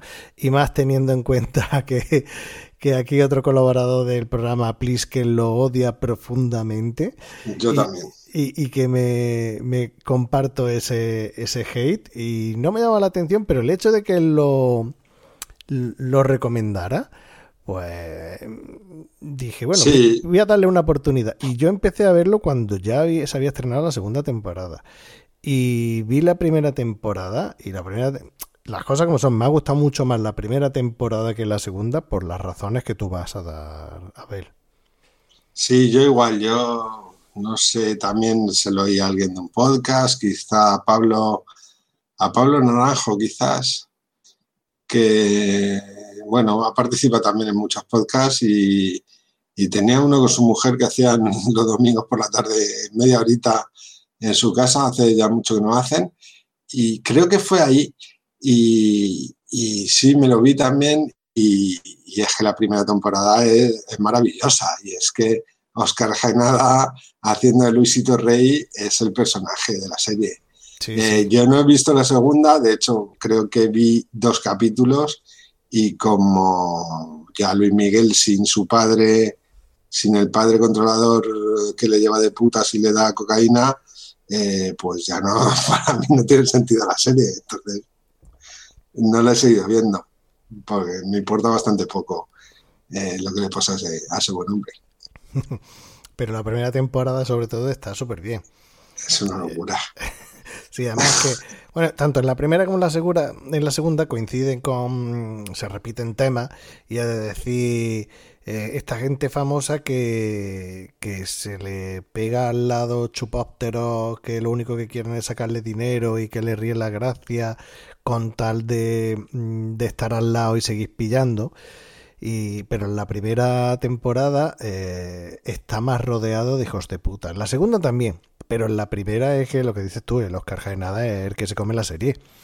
Sí, sí, sí. que, bueno, es un actor, que es un actor al que le tengo amor-odio. Sí, sí. A ver, a ver. Esto lo decía Víctor Olí el otro día y en eso coincido totalmente. Eh, a, base de trabajar, es que al final aprenden a actuar. Entonces, si tú coges al tío le han, le han puesto de imitador de personas históricas y empezó haciendo de camarón. Camarón, cantinfla. Una puta mierda. Cantinflas, el tío lo hace exactamente igual. Y lo de Luisito Rey, eh, yo no conocía al personaje real, pero el tío se sale y hace, hace un papelón en la serie. Eh, ah. y está muy bien. Y luego los chavales que cogen para hacer de Luis Miguel también se parecen. Eh, de hecho, sale el propio Luis Miguel, yo creo que es el capítulo 1 de la, de, la, serie, sale ahí como en una fiesta, eh, como de público, no haciendo del mismo, sino de uno que está allí. Pero es que claro, es que como Luis Miguel está tan recauchutado, yo creo que no... es que de hecho después estuve mirando Claro, porque te pones a mirar, te pones a ver la serie que se supone que está basada en la vida, que lo que cuenta mm, tiene que ser eh, bastante parecido a lo que pasó en la vida real. De, hecho, tiene la autorización de Luis Miguel y, la supervisión. Sí, sí, bueno, si llega, si sale, si sale en la propia serie, o sea que. tiene la, supervisión y, que lo acepta y tal, beneplácito. Con lo cual que lo que cuenta mm, será la versión de Luis Miguel, pero mm, tiene que ser más o menos parecido a lo que pasó. Y, y claro, tú ves, los hijos de puta que son y ya me puse yo a investigar a ver si lo del padre y tal, incluso actuaciones que aparecen ahí. Bueno, muchos nombres los cambian. no son nombres, los nombres reales y tal. Como por ejemplo la prima, esa novia que tuvo y tal, esa, esa la cambia. Pero claro, te pone a buscar ya y tal los nombres y todas las cosas. Y hay actuaciones que él le dedica una actuación a la madre y, y tal. Y esa actuación es real. O sea, no está copiada plano por plano pero que existió, que existió y que, y que está en YouTube y que la puedes ver. Sí, yo en su momento busqué el, el Malagaña Salerosa, aquel que sale en televisión, la primera estación que hace en televisión y tal y cual, y está también por ahí en el YouTube, ¿eh? y la, puedes ver y es igual que lo que sale en la serie. Y no sé si es la primera temporada, creo que es la segunda, que, que es la que no has visto. Sale Frank Sinatra. No jodas. Sí, tío. O sea, que es que, y Michael Jackson, porque esos delirios que quería grabar una canción, Luis Miguel con Michael Jackson. Eso pasa un poquito desapercibido en la primera temporada. Lo dicen ahí, pero luego se queda ahí en el, limbo y tal. Pero en la segunda sí sale Frank Sinatra y además lo ponen de, de lo que era, de un hijo de la gran puta. Sí. o sea que nada más que por eso merece que te, te la veas. Aunque ya te digo, la segunda temporada es mucho más coñazo que la primera. Bueno, no sé, no, no, no me interesa demasiado. Mira, yo a Luis Miguel le odio con locura por varias razones. La primera, con la que eso fue un puñal en mi corazón. Yo estaba en octavo de GB, año, ¿qué? Año 86, creo, 88, por ahí. No, 86 yo creo que era. Y la chica que me gustaba, ese punto, ese punto, no diré sus, eh, de la cual yo estaba perdidamente enamorado, un día, no se da cuenta de qué, déjame un folio o algo por el estilo, abrió la carpeta y vi las fotos, varias y múltiples, de Luis Miguel. Con lo cual, ya en aquel año era mi rival, era mi enemigo. y después, eh, aparte de la música que me parece eh, lo peor, eh, que haya sido el germen de muchos de los males musicales que nos han acechado en los últimos 30 mm, años. Porque todos los bisbales, Manu Tenorio, David Bustamante, etcétera, etcétera, etcétera, siempre han dicho que su principal eh, faro donde mirarse en la música era, Luis Miguel. Oh. Entonces, esa forma de pronunciar, eh, sobre todo las consonantes que van juntas, como por ejemplo, no voy a parar de quererte, que hace Bisbal y Bustamante y todos esos, son mm, herencia de este hijo de puta.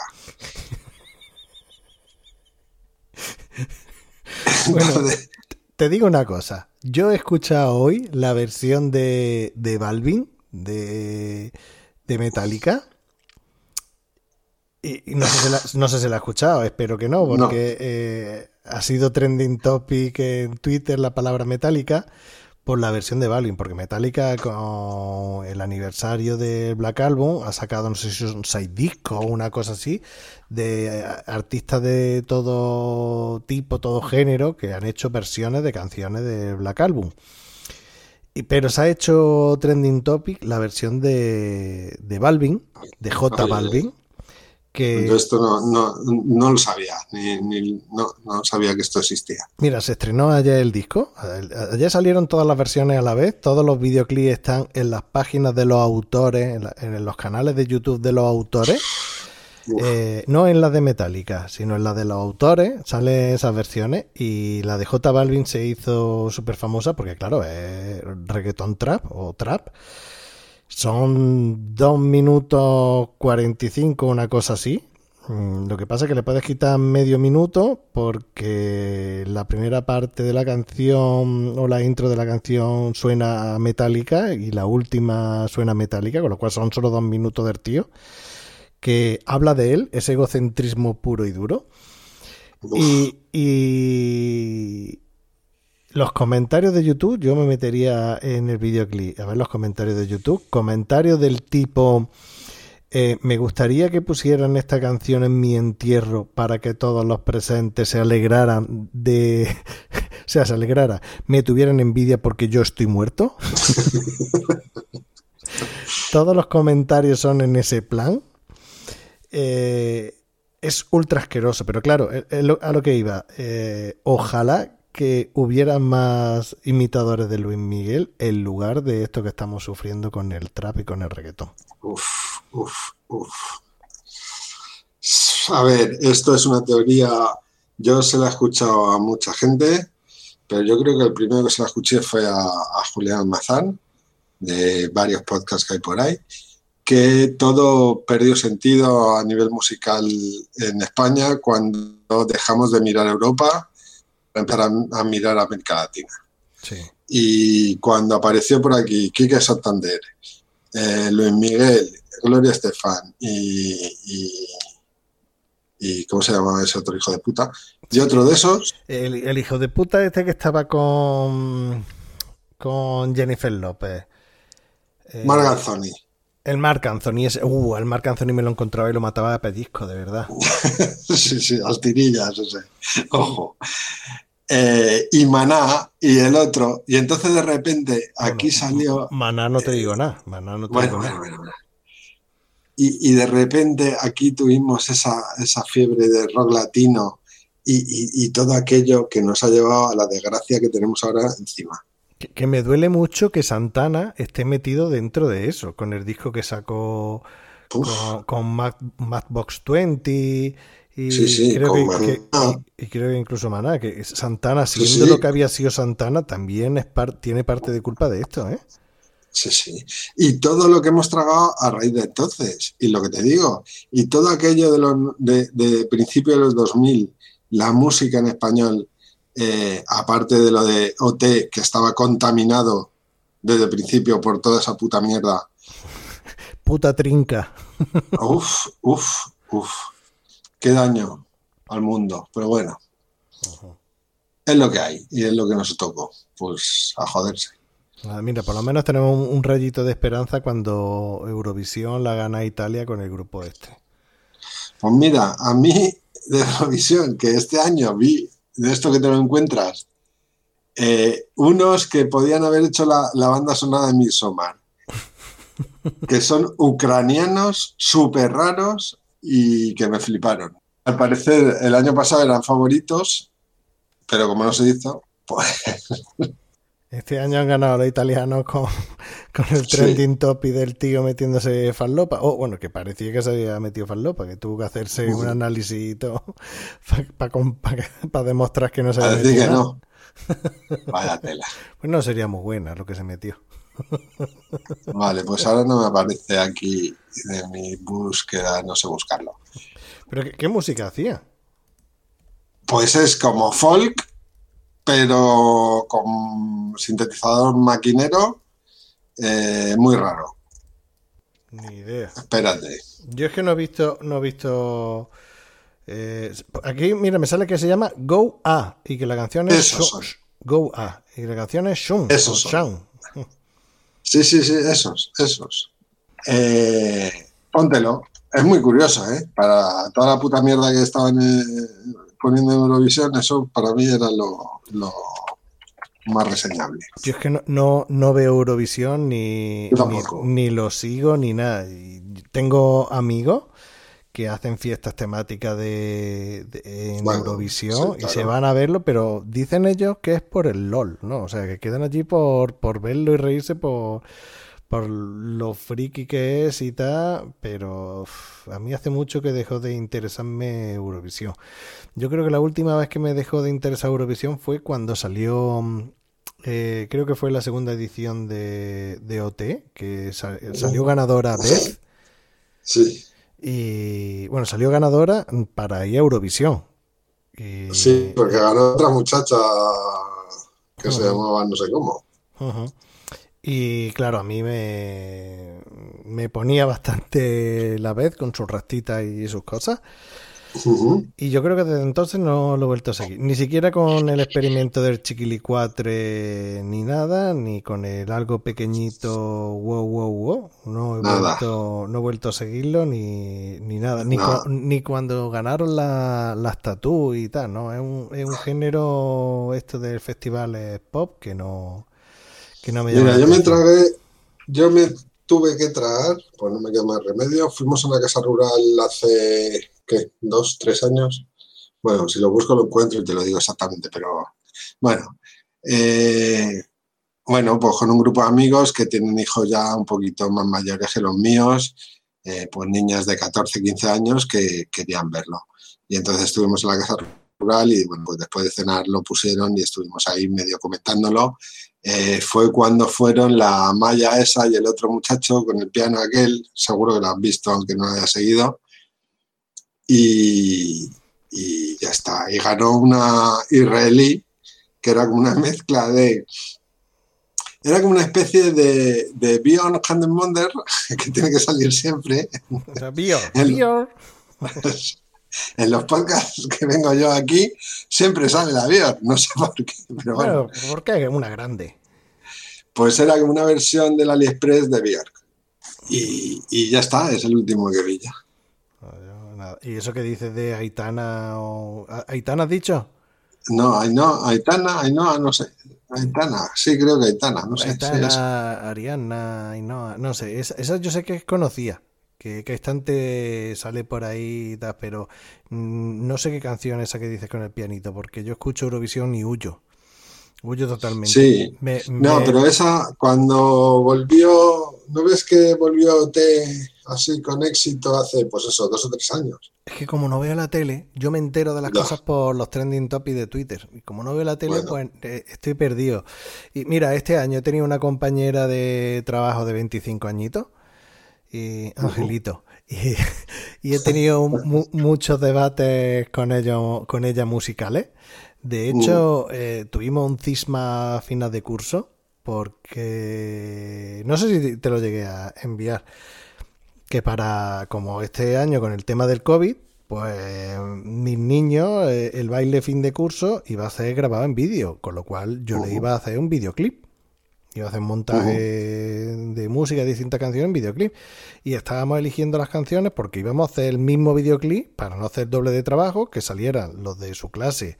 Y bueno, ella no era de su clase, pero mm, como si fuera eh, los de su clase. Eh, los de la iban a.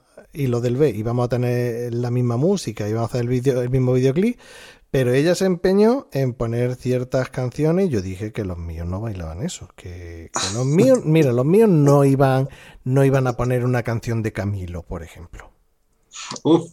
Me negaba, me negaba a poner Camilo.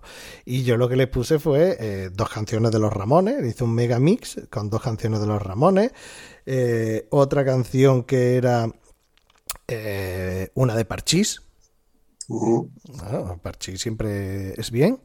Y luego otra que era una versión de Me duele la cara de ser tan guapo de lo inhumano.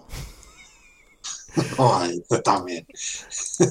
Pero, de un grupo de estos infantiles que hacen música para los niños y tal. Pero bueno, me daba igual. Era, mm, era algo macarra.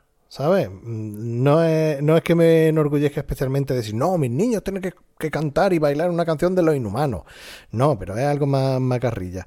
Pero es que yo me negaba a Camilo y, y chuminadas de estas actuales. De hecho, que a menos que me lo impongan, mm, si tengo que hacer baile fin de curso con mis alumnos, no van a bailar nada de actual, ni Tusa, ni ni, ni reggaetón, ni el Camilo de turno que venga, ni nada. Los míos van a ser rockeros. Mira, como, como muy bajo que caiga yo muy bajo, cosas así de Alaska y tal, pueden bailarlo, pero de esto y tal. Y he tenido unas charlas y unos debates con ella, con, con el Z Tangana, Z Tangana y tal. No, es que, a ver, está en tu responsabilidad educar con criterio. Y yo si fuera un padre de los que eso, te aplaudiría mucho, ya lo sabes. hombre, y, más tú con lo que te gustan los Ramones y que le metas dos canciones de Ramones de intro y, al finalizar la canción, el baile. Muy bien. Es, mira, yo, tú sabes que yo trato con chicos, pero ya más mayores, de 19, 20 años estos son lo más peligroso de todo, por varias razones. En las dinámicas en las que yo me muevo, es decir, yo le doy clases y le doy clases de prácticas. Eh, claro, yo estoy controlando que hagan las cosas y tal y cual, con lo cual eh, podemos poner música de ambiente. Entonces yo empiezo la clase, eh, explico lo que hay que hacer, doy directrices, hago un ejemplo, no sé qué, y digo, vale, nos ponemos a trabajar, pero antes, hoy vamos a escuchar el Black Album de Metallica. El Black Album de Metallica salió en 1991. Eh, tiene importancia por esto, por esto, por esto. Eh, vienen de aquí y yo les doy tres minutos de la importancia del disco que vamos a escuchar y lo pongo. Y el que le guste bien y el que no, pues lo siento mucho, pues lo que hay. Claro, cuando sean docentes que pongan lo que quieran. Y me, estoy planteando en el examen final decir, preguntarle cómo se llama el batería de metálica. el que no lo sepa, pues un punto menos. Está dentro de los contenidos, en los criterios de evaluación. pues muy bien, pues muy bien. Bueno, aquí tenemos un, un contertulio, que, que es Valdi, que Valdi les ponía preguntas tipo test. Y dentro de las preguntas de, estoy hablando ya, eh, Valdi ya universitario. Y, le ponía le, ponía preguntas tipo test y dentro de las posibilidades de tipo test les ponían respuestas a jugadores, bueno, respuestas falsas. Dice, ¿quién hizo no sé qué, no sé cuánto y tal? Y le ponía jugadores de la antigua Unión Soviética como posibilidad de, opción falsa. Saboni, ¿no? Sí, bueno, Saboni no porque es más conocido, pero a lo mejor si le ponía eh, que te digo yo, mira, aprovechando el nombre de Valdis, Valdis Walters, o, le ponía cosas de estas, jugadores y tal, estaba, estaba curioso, nos lo comentaba y nos partíamos el lomo. Bueno, yo creo que después de este remember, remember de, como dice eh, Paco Fox y el resto de, TDC, eh, el amigo, mm, ay, ¿cómo se llama? Nunca me acuerdo, de Codón, de Ángel Codón Ramos, después de este eh, polla viejismo, yo creo que, ya, que ya podemos despedirnos, ¿no? Pues sí, yo creo que va siendo hora que vaya chapas, soltamos, pero bueno. Bueno, luego si tenemos pocos oyentes es normal. Eh, bueno, pero, esto lo hacemos por el flow, no lo hacemos por los oyentes. No, desde luego, si fuese por los oyentes. Además, ya saben que el que, quiere rigor. que se vaya a otro sitio. Oye, por cierto, ¿has visto el canal de. Supongo que no, porque no eres, no eres demasiado seguidor. ¿Has visto el canal de Twitch que ha abierto eh, Antonio Runa? No, no, ni pienso, vamos. ni pienso. Mira, el otro día, buscando cosas precisamente Fast and Furious, ¿vale? Bueno, veo que tienen un programa, los de LODE, de Fast and Furious. Y lo puse para ver, digo, a ver estos, ¿de qué van? Y lo puse así por la mitad para decir, a ver qué cuentan. Y estaban hablando de si la mezcla de nitro con la gasolina, no sé qué, no sé cuántos, y un rollo sesudo, pero en plan, eh, ¿esto es eh, posible o no? Pero hijos de puta, ¿cómo me vais a hacer esto con Fast and? ¿Cómo vais a analizar la química? Venga, hombre. Es que no entendéis nada, colega. O sea, es que es como si me pones, no sé, a, analizar físicamente eh, cuántas toneladas pueden levantar Hulk con una mano. Es que, ¿a quién le interesa eso? Pero bueno son formas distintas de ver. El podcasting. Sí, sí, sí. Eso es. Y entonces este se ha hecho un canal de Twitch, ¿no? Sí, sí, sí, sí. No, pero lo, curioso es que le ves la cara a, la peña. Lo curioso es que le ves la, cara a la peña. Vaya, no, no han ido mucho. No ha ido mucho. Por ejemplo, el coronel Kurt dice, ya han dicho que no va ahí.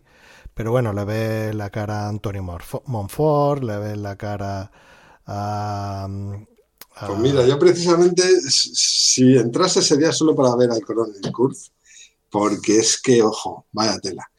Me, tengo mucha curiosidad de ver cómo es el individuo, pero bueno, si no, va, pues Al parecer no, no, va ahí, que no le interesa el formato, pero bueno, eh, eh, ha ido ya Jim Burr, eh, eh Albert, no, Albert PR17, no, el otro, el otro Albert. no sé. No sé. No me digas que no.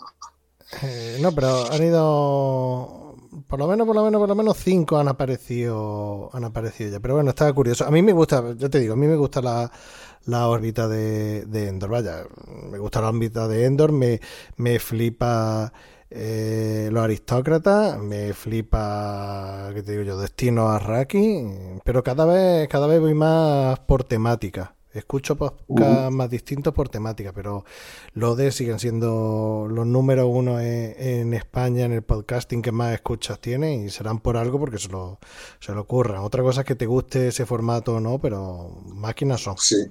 Otra manera de, hacer podcasting y que no, no, no podemos no podemos equipararnos a ellos ni intentar hacer lo mismo que hacen ellos. Cada uno tiene que buscar su, su formato y, su hueco. Nada, no me interesa. Pues nada, Abel, un placer haberte tenido aquí después de, bastantes mesecillos y sin poder grabar. Y que a lo tonto, lo tonto, nos vamos a la, más de las dos horas y media, o sea que. Bueno, pues está bien, menuda chapa. bueno, pues nada, que vaya bien todo, el verano y todas estas cosas. Sí, sí, sí, a ver si. Que, lo pases bien eh, en Cádiz. Yo acabo de estar cenada. O sea que. Y que si necesitas recomendaciones de restaurantes por ahí a comer por Vejer o por Zahara, mm, te la envío. No te preocupes que si quieres te envío yo, porque vamos, tengo el litoral eh, rastreado. Y, la puesta de, de, sol en Zahora, que, que, es espectacular. Muy bien. Pues nada, y a los, y a los oyentes deciros que mm, todavía no hemos grabado el especial de verano. No sabemos si este año, esta temporada, las vamos lo vamos a poder grabar o no. Si hay pendiente, con un poquito de suerte, un programa presencial o semipresencial con algunos miembros del equipo, con perdón de la palabra, sobre el 14 de agosto, pero parece ser que, que por primera vez después de cinco temporadas no vamos a poder hacer especial de, de verano, fin de temporada. Pero bueno, algo, algo será. Así que ya sabéis, estamos en redes sociales, cine de barra gmail.com para que nos enviéis emails y audio. Y agur, yogur.